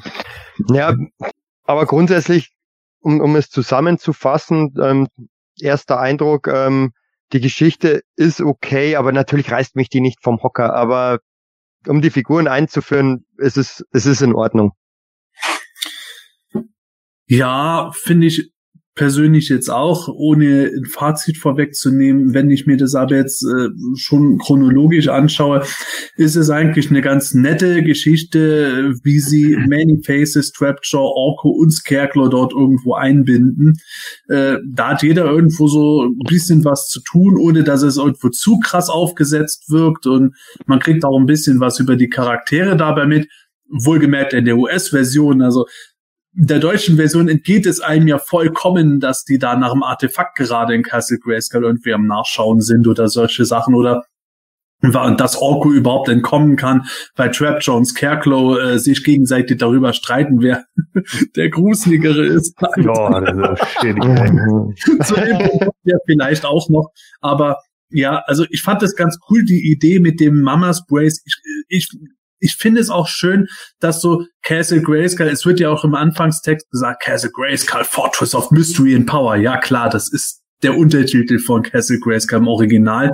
Aber dass sie es da auch nochmal sagen, weil diese Burg und das Geheimnisvolle der Burg finde ich halt dann auch wieder ganz cool, dass die Zauberin halt selber auch nicht alles in der Burg kennt. Und ich könnte mir das richtig schön vorstellen. Nicht, dass die Zauberin in der Besenkammer mal hinter den schwebenden Steinen guckt, sondern dass die halt mal in den Verliesen unterhalb von Grace in den Gewölben irgendwie nachschaut und dann findet sie da wieder was in diesen labyrinthartigen Gängen und sagt dann, oh, das ist ja das berühmte Mamas Brace und äh, dann kommt sie auf die Idee, He-Man, bring mal Many Faces mit, das könnte was für den sein. Das ist so ein klassischer Vibe, der mir ganz gut gefällt. Und dazu passt für mich auch das Artwork, das ich im Übrigen ungleich besser finde als beim ersten Heft, wo ja. ich es wirklich sehr räudig fand. Egal, ob es jetzt einfach schlecht gezeichnet war, weil der Zeichner es nicht besser konnte oder was ich eher glaube, weil die Zeit so knapp war. Aber bei diesem Heft ist rein optisch, finde ich, schon mehr gegeben, vielleicht weil mehr Zeit war. Und dazu halt diese Geschichte, die schon ein bisschen geheimnisvoll beginnt. Und klar, dass der Handlungsverlauf dann relativ simpel und rudimentär läuft, ist durch die Seitenzahlen und so jetzt nicht überraschend aber es hat schon was Nostalgisches. Ja, ähm, also ich stimme dir zu. Ich finde die Zeichnung auch deutlich gelungener. Äh, einfach auch so die, die äh, schon äh, von den einzelnen Sketches her einfach, dass mal Perspektive gewechselt wird, dass man irgendwie auf auf die äh, äh, teilweise auf die Mimik ein bisschen mehr eingeht. Ja, auch so dieses, auch wenn es natürlich wieder so ein bisschen übertrieben ist, dass jetzt Skeletor sofort als böser Orko mit dem Schwert eigentlich schon He-Man erstocht. You don't say. Ja, okay, ganz ruhig Orko. So, aber äh, was ich halt wieder so shitty finde an der Sache ist, dass wieder dieser Filmation-Vibe drin ist. Also nicht nur, dass Skeletor schon wieder Mie sagt, ja, als Orko, äh, no, Entschuldigung, mir, He-Man, ja, ist mir nicht aufgefallen, dass ich das sag, weil ich ja ein Trottel bin, so, äh, aber dann eben auch noch Scareglow und Trapjaw halt auch die Filmation-Trottel sind. Also ich glaube ja, du bist gruseliger als er. Was, hast du das wirklich gesagt? Mein Gott nochmal. Gerade Skerglo ist doch nun einer, der nicht so ein Dämel ist, oder? Also der gerade der sollte sich doch durch sowas nicht abschrecken lassen. Und Orko ist einfach nur in einer albernen Box. Warum macht er nicht einfach Schnipp und ist weg? Ich vermute mal, dass die Box irgendwo magisch versiegelt ist. Zumindest ja. sieht man da mal so ein paar magische Blitze drumherum. Aber ja, also ich bin da zweigeteilt. Ich finde es auf der einen Seite eigentlich ganz irgendwo witzig. Vielleicht das Kind in mir findet es witzig, irgendwie, dass äh, Orko die beiden Deppen irgendwo da aufeinander hetzen kann und die zanken sich während der abhaut und dann äh, ist Kerkler so, Idiot, du hast ihn entkommen lassen, du wirst es Skeletor erzählen, während der abhaut und Trapjaw steht da, oh, scheiße. Auf der anderen Seite, aber ja, wie du es sagst, wenn ich so diese, dieses kindliche Lachen mal weg hab und das ist halt nach zwei Sekunden weg, dann gucke ich es mir an und denk, ah, es sind aber auch tatsächlich so, so ziemlich die zwei coolsten Evil Warriors, was das Design betrifft. Klar, kann man auch drüber streiten, aber die beiden sind halt vom Design her sehr beliebt und dann werden die halt als Trottel dargestellt. Ah, das hätte man auch auf ernsthafte Weise einfach durchziehen können, dass irgendwo Scarecrow und Rapture sich gestritten hätten, irgendwo, äh, wie sie Orko jetzt am besten entsorgen und Orko kann dabei ankommen oder sowas und dann wären sie einfach stinksauer gewesen oder sowas. Ja, das hätte mir Orko, Orko zaubert eine Illusion. Weißt ja. du, wenn wir hier schon die ganze Zeit auf Illusionen aus sind, so, warum zaubert Orko nicht den einen irgendwie, keine Ahnung, Man at Arms Outfit an? Und Trapjaw denkt, oh mein Gott, Man at Arms und ballert ihm voll eine in, ins Gesicht und dann sagt Scareglow, bist du verrückt, warum schlägst du auf mich ein? Und dann sagt er, ja, ja, Man at Arms, so, bla. Guck mal, und das ist jetzt eine Story, habe ich in zwei Sekunden ausgekotzt. Das ist jetzt nicht so schwer. Ja, aber das hat genau das Gleiche, habe ich mir auch gedacht. Das sind ich stimme euch da äh, voll zu. Das sind zwei der coolsten Charaktere überhaupt. Auch äh, zwei der, der, der furchteinflößendsten, in Anführungszeichen. Ähm, und dann werden die zu zwei solchen Idioten äh, stilisiert.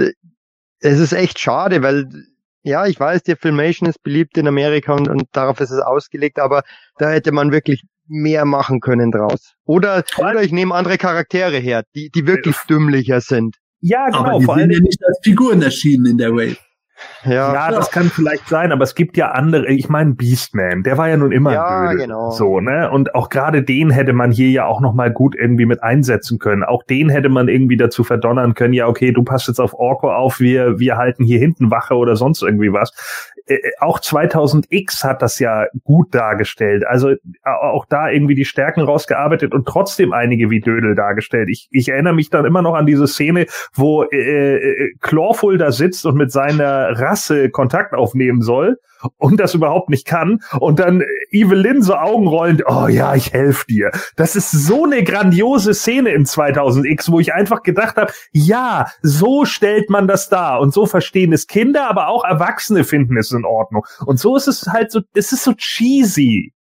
Das ist aber auch ein interessantes Beispiel, das du bringst, weil diese 2000X-Folge, gerade die Dummheit von Clawful, die wurde gerade von amerikanischen Fans ganz extrem kritisiert, weil Clawful ja im Filmation-Cartoon nicht so dumm war. Und wie kann man das nun machen? Und so ge- geht es uns natürlich schon fast umgekehrt, wo dann die Amis vielleicht eher sagen, ja, Trapjaw war ja eigentlich auch nie so ein super intelligenter Kerl und Scarecrow, der ist irgendwo ein unbeschriebenes Buch für uns. Warum nicht? So oder so, man merkt halt schlichtweg, dass die, dass die Amerikaner und auch die Macher von diesem Mini-Comic halt dann doch äh, sehr Cartoon geprägt sind, während unser eins wahrscheinlich eher eine Porträtierung bevorzugt hätte, wie bei den Wave 2 Mini-Comics, die wir erst im Podcast besprochen haben, wo ja wirklich jeder Evil Warrior sehr ernsthaft dargestellt war, als wirklich konkrete Bedrohung. Ich meine, wenn wir da jetzt den Vergleich ziehen mit Trapjaw, hier irgendwie Trapjaw lungert irgendwie da rum, während er auf Orko aufpassen soll und äh, äh, macht dann, oh verdammt, jetzt kriege ich von Skeletor gleich was aufs Maul, wenn er mitkriegt, dass ich Orko hab entkommen lassen. Das ist halt Welten entfernt von dem Trapjaw, der als Kriminell aus einer anderen Dimension fast die Turnier unterjocht hätte, den wir in dem Minicomic The Menace of Trapjaw erlebt haben. Klar. Ja, ja. Und auch vom Design her letztendlich in dem Minicomic, das passt ja auch nicht zum Verhalten. Die, ähm, die sehen ja wirklich cool und böse aus. Ähm, auch genial auf, auf, auf einer Seite, wie der Scareglow da vom Orko auftaucht und ihn erschreckt. Also, ist quasi die Hommage an die an diese Szene aus dem äh, Minicomic Return of Keldor, glaube ich. Doch, nee, nicht. The Third Doch. for Keldor. Äh, The Search for Search. Keldor, genau. Mhm. Und das ist ja genau diese Szene quasi als Hommage mit, ähm, in, wo in dem Minicomic mit Ninja zusammen auftaucht. Also wirklich super gezeichnet und ähm, das passt halt dann einfach nicht zusammen. Ja. Das, aber das ist halt irgendwo der Vibe, den man in diesem Heft dann letzten Endes doch mitmachen muss. Ähm, was ich ver, wie gesagt, ich bin da irgendwo so ein bisschen zwiegespalten. Auf der einen Seite finde ich es ganz witzig, auf der anderen Seite finde ich es eben fatal, weil es eben so auf Lacher gemacht ist und nicht auf ein bisschen mehr ernsthafte Bedrohung, weil auch als Kind mochte ich halt die Schurken am meisten, wenn man das Gefühl hatte, boah, das sind, das sind krasse Typen. Ja, eben. Mhm. Und ja, das ist halt irgendwo ein bisschen schade dabei. Was ich dann aber noch davor irgendwo eigenartig fand, ist, wie das Heft aufgebaut ist auf der ersten Innenseite, wie die Masters bei Castle Grayskull ankommen, dann plötzlich irgendwo, während Orko sagt, na ja, ich muss draußen bleiben, ja, ich habe ja wenigstens noch meine Magie, lese ich das richtig, dass Orko irgendeinen Zauberspruch sagt und dann irgendwo wird er in, in irgendwelche Wolken gehüllt und als die sich lichten, fällt ihm auf, dass er alleine da ist. Das finde ich irgendwie komisch. Das habe ich, das habe ich auch nicht ganz kapiert, weil ich hätte schon gedacht, dass das, ähm, weil der, der Orko da auch so böse Augen hat, dass das schon irgendwie das Skeletor sich schon mal dann irgendwie in verwandelt, weil Ja, der Orko schaut ja, schaut ja normalerweise nicht so böse drein. Das hat ja wirklich diese, diese schmalen gelben Schlitze. Später ist ja, als das Skeletor sich verwandelt, sind ja die knallrot. Also wird es wahrscheinlich nicht das Skeletor sein, aber irgendwie gibt es keinen richtigen Sinn. Ja, also das gleiche habe ich mir auch gefragt. Ich, ich war ehrlich gesagt bis eben gerade der Meinung, äh, äh, dass es schon Skeletor ist, der sich verwandelt hat. Aber du hast recht, mit den Augen passt das nicht zusammen. Und ich war total verwirrt, warum ist dann Skeletor nachher wieder zurückverwandelt? Kann er das auf Knopfdruck machen, so hier Hm. Orko, da wieder nicht Orko und sowas alles? Aber ich, ich glaube, Sepp hat recht. Also das ist ja der, der normale Orko, der sich da einfach da ein bisschen zaubert. Ja, so Aber- sieht es für mich aus, als würde sein Zauber irgendwie dafür Ja. sorgen, dass er so dampfgehüllt ist und dann zwinkert er mit den Augen so zu, bis er endlich wieder was sieht und dann taucht Scarecrow auf. Und später sehen wir das ja auf der dritten Innenseite, dass Mhm. Skeletor mit seinem Widerstab irgendwie irgendwas mit Orko anstellt, wodurch er sich dann als Orko äh, maskieren kann, während der echte Orko erstmal ein bisschen platt da am, am Boden liegt.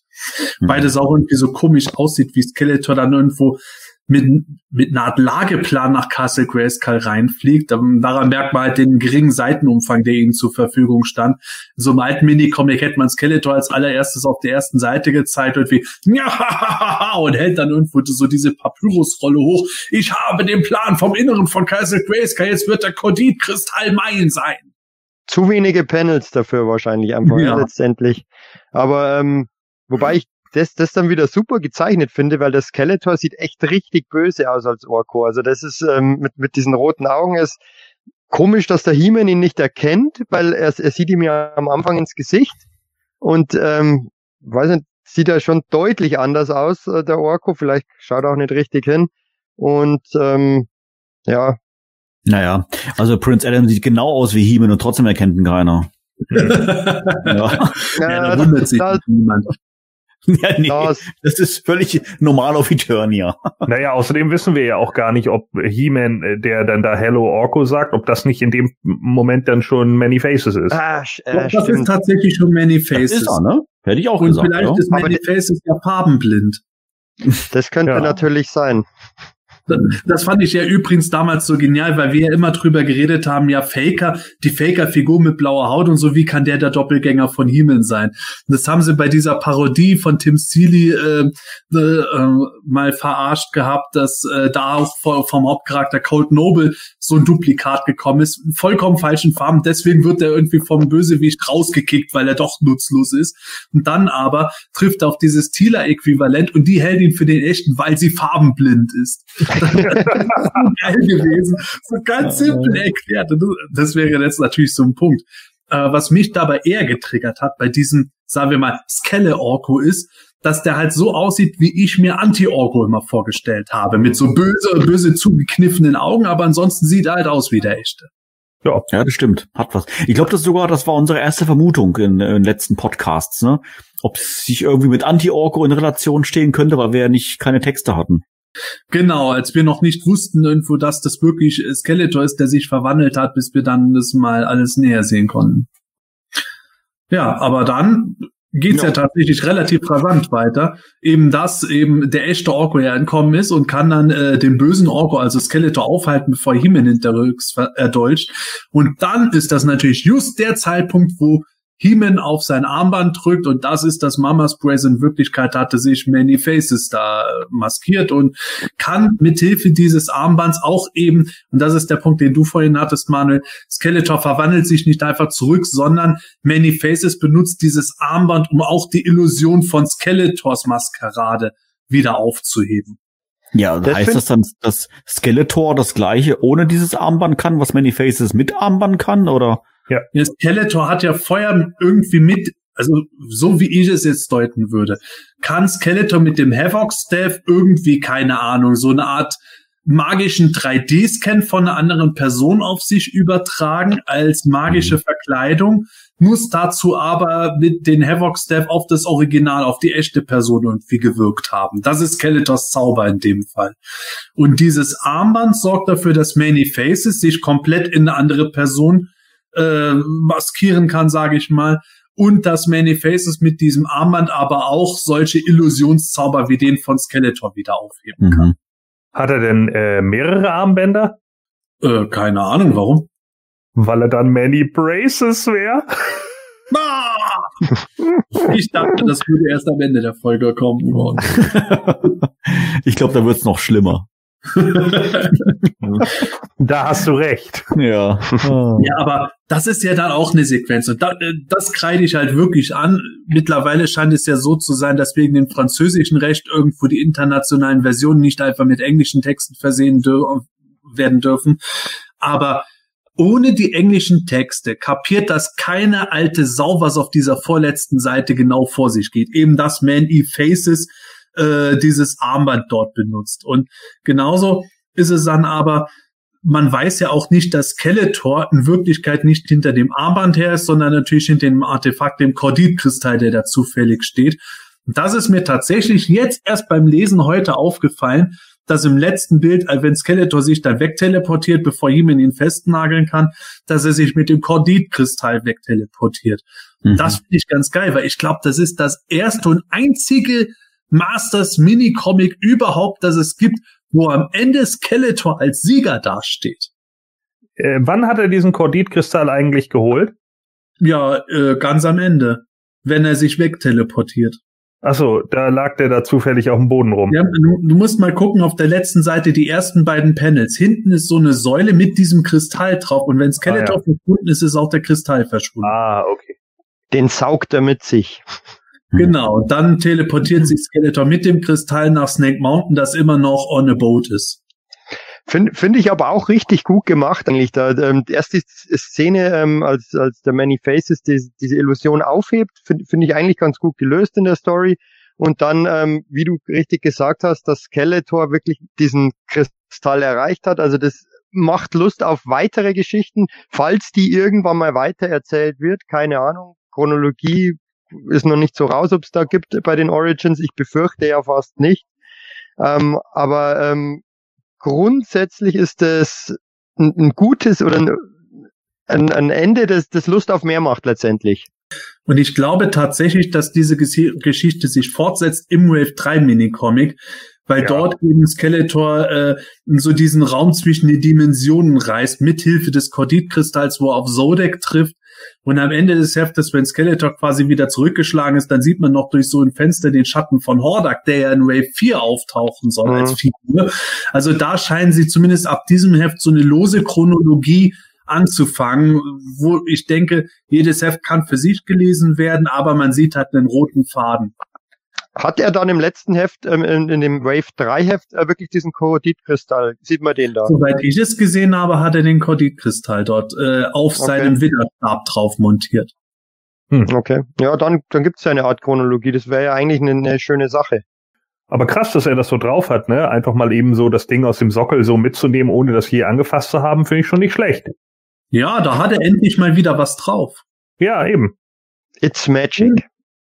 Genau. Ja, das ist ja auch in Ordnung. Also ich meine, damit habe ich auch überhaupt gar kein Problem. Ich finde sowieso, dass Skeletor, äh, er soll doch eine Bedrohung sein. So, also muss er auch irgendwas können. Und, und stark genug gegen He-Man ist er nicht. Also muss er irgendein anderes Asset haben. Und ich bin schon der Meinung, dass wenn es dann um sowas geht, dann kann das ruhig Magie sein. Warum denn nicht? Er kann ja ein mächtiger Magier sein. Das ist doch vollkommen in Ordnung. Also wie wir ja vorhin schon gesagt haben, warum denn nicht mal Bad Guys haben, die auch eine Bedrohung sind und die sich nicht irgendwie austricksen lassen, weil der andere gruseliger ist als der eine. Das denn für ein Scheiß?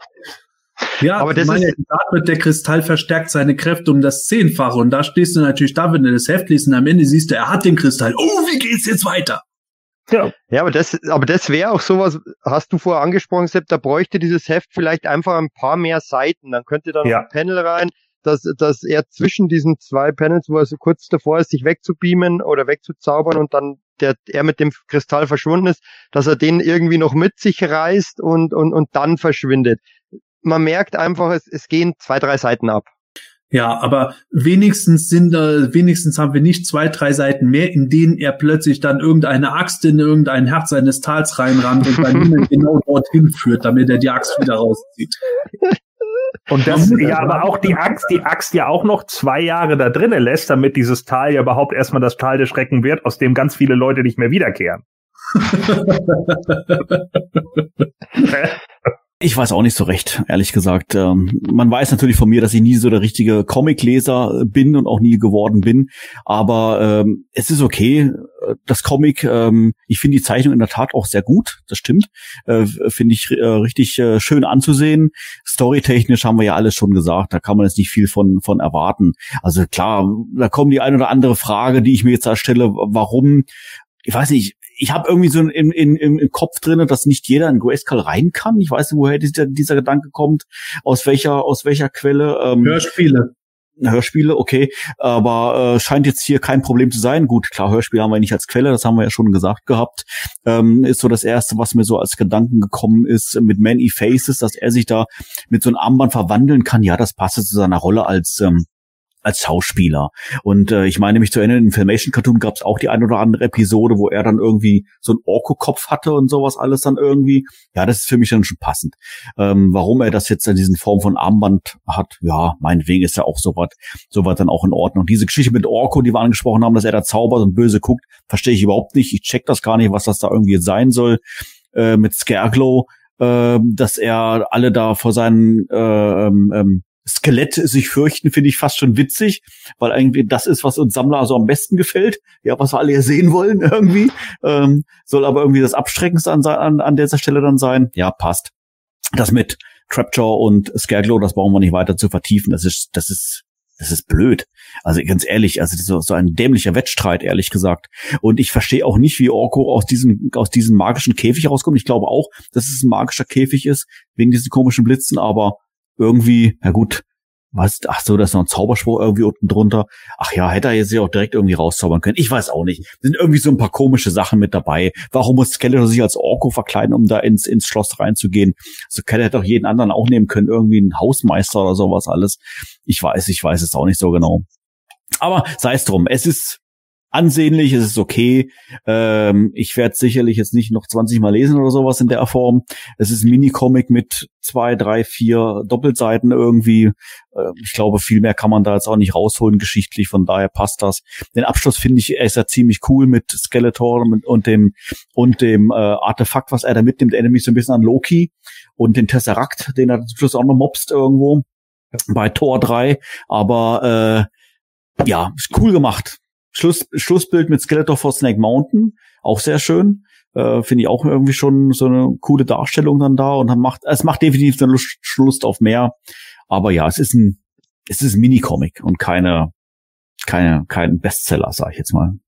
Wobei es auch cool gewesen wäre, wenn Skeletor, also was heißt cool, das hätte natürlich die ganze Story mit den vier Figuren, die dort beworben werden sollten, äh, zerstört. Aber wenn Skeletor einfach nach Castle Grayskull reingegangen wäre und dann steht Himmel da, Skeletor, du hier! Und Skeletor, nein, ich bin äh, Many Faces, der sich nur als Skeletor verkleidet hat. Und da kommen Many Faces rüber. Was ist hier los? Und Himmel so, äh, äh, äh, ich töte einfach beide. Assa! Gut, also jetzt ähm, ähm, haben wir doch schon relativ ausführlich über das Minicomic gesprochen. Also ich glaube, viel mehr können wir da auch, glaube ich, jetzt gar nicht rausholen, außer vielleicht jetzt noch ein abschließendes ähm, Fazit und vielleicht auch wieder mit einer kleinen Schulnote. Schule gleich Lehrer, Lehrer gleich Michael. Michael, fang mal an.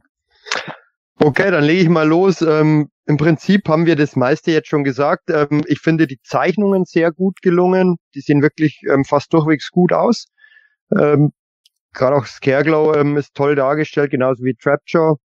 Ähm, die Story geht einfach ein bisschen wieder in diese alberne Richtung teilweise, was, was mich etwas stört. Ich mag einfach die, die Wave 2 DC Comics gerne, denen die bösen wirklich Bedrohungen sind.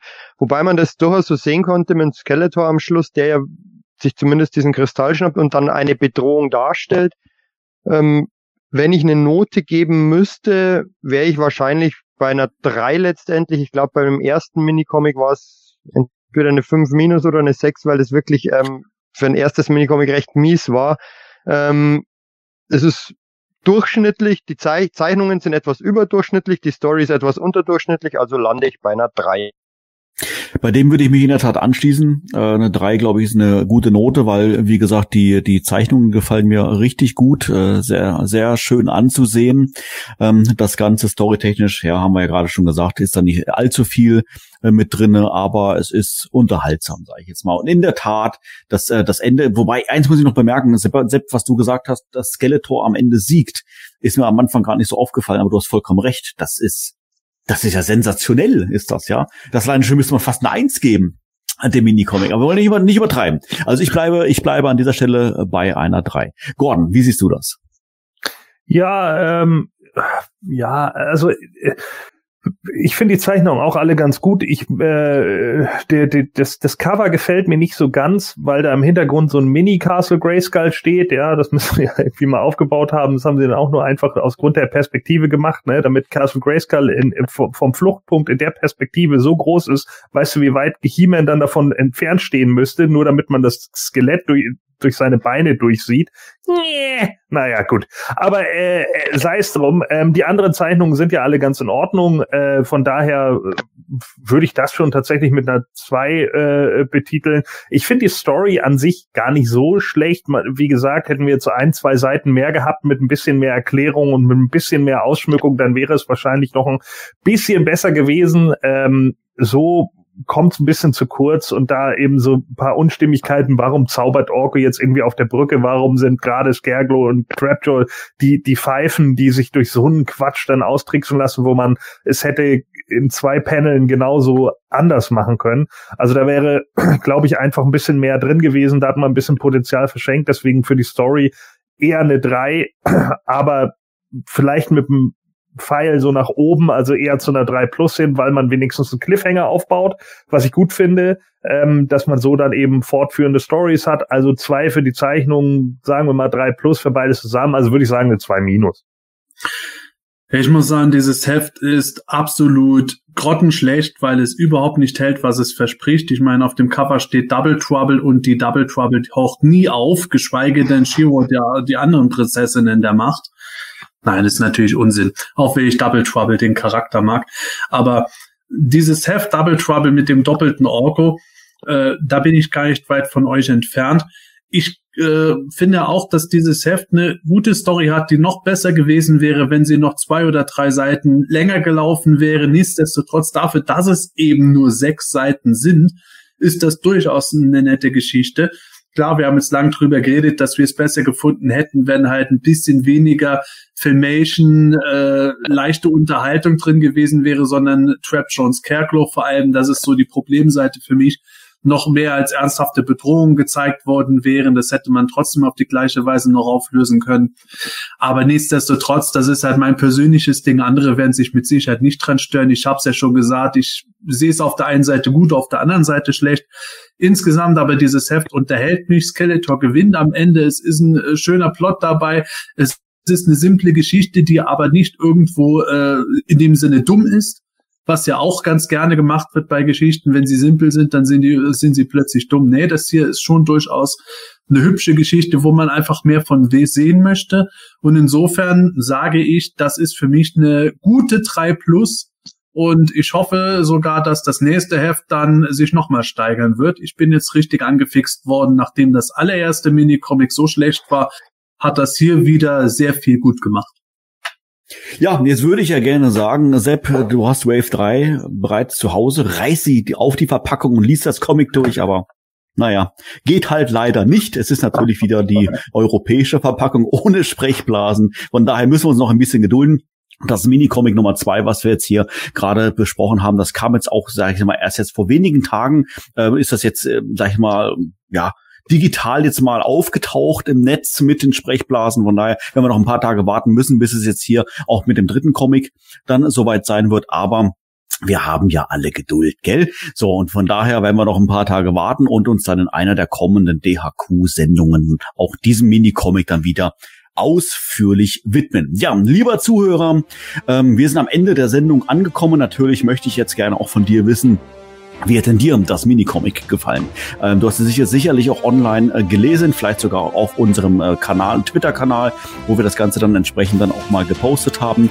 Ähm, was sagst du dazu? Wie haben dir die Zeichnungen gefallen, die Geschichte gefallen? Vielleicht hast du auch die ein oder andere inspirierende Idee, so wie es Gordon vielleicht jetzt hier im Laufe unseres Gesprächs hatte, was man vielleicht hätte besser machen können in der Geschichte. Keine Ahnung.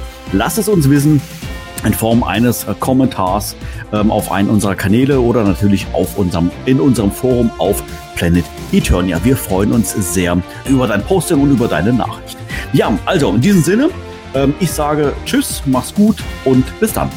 Ja, bei dieser Aufnahme habe ich wieder mal gemerkt, ich muss erneut aufpassen, dass ich nicht in zu langen Sätzen verfalle. Deswegen versuche ich es kurz zu halten.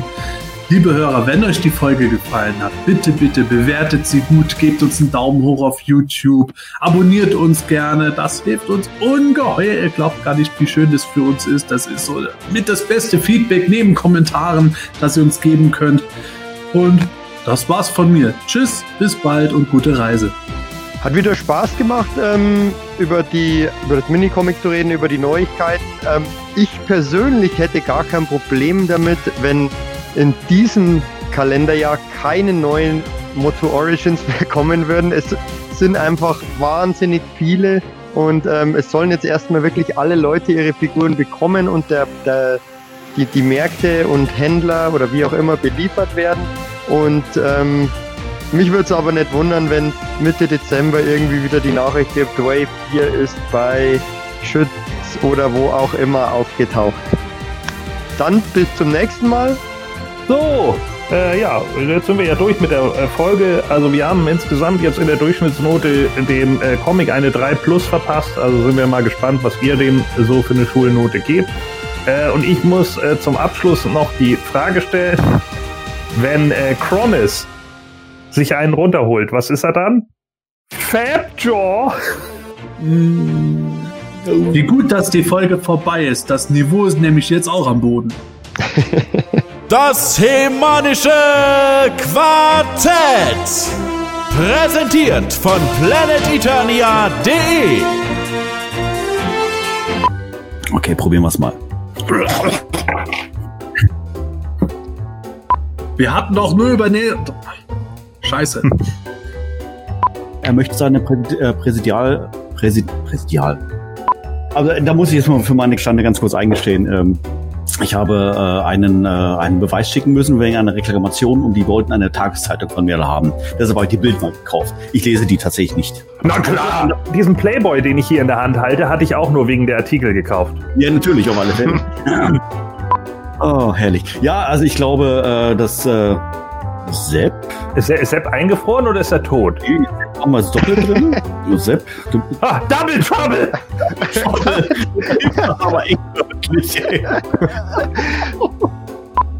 Sepp, bist du wieder da? Ich hoffe es. Dabei fiel auf.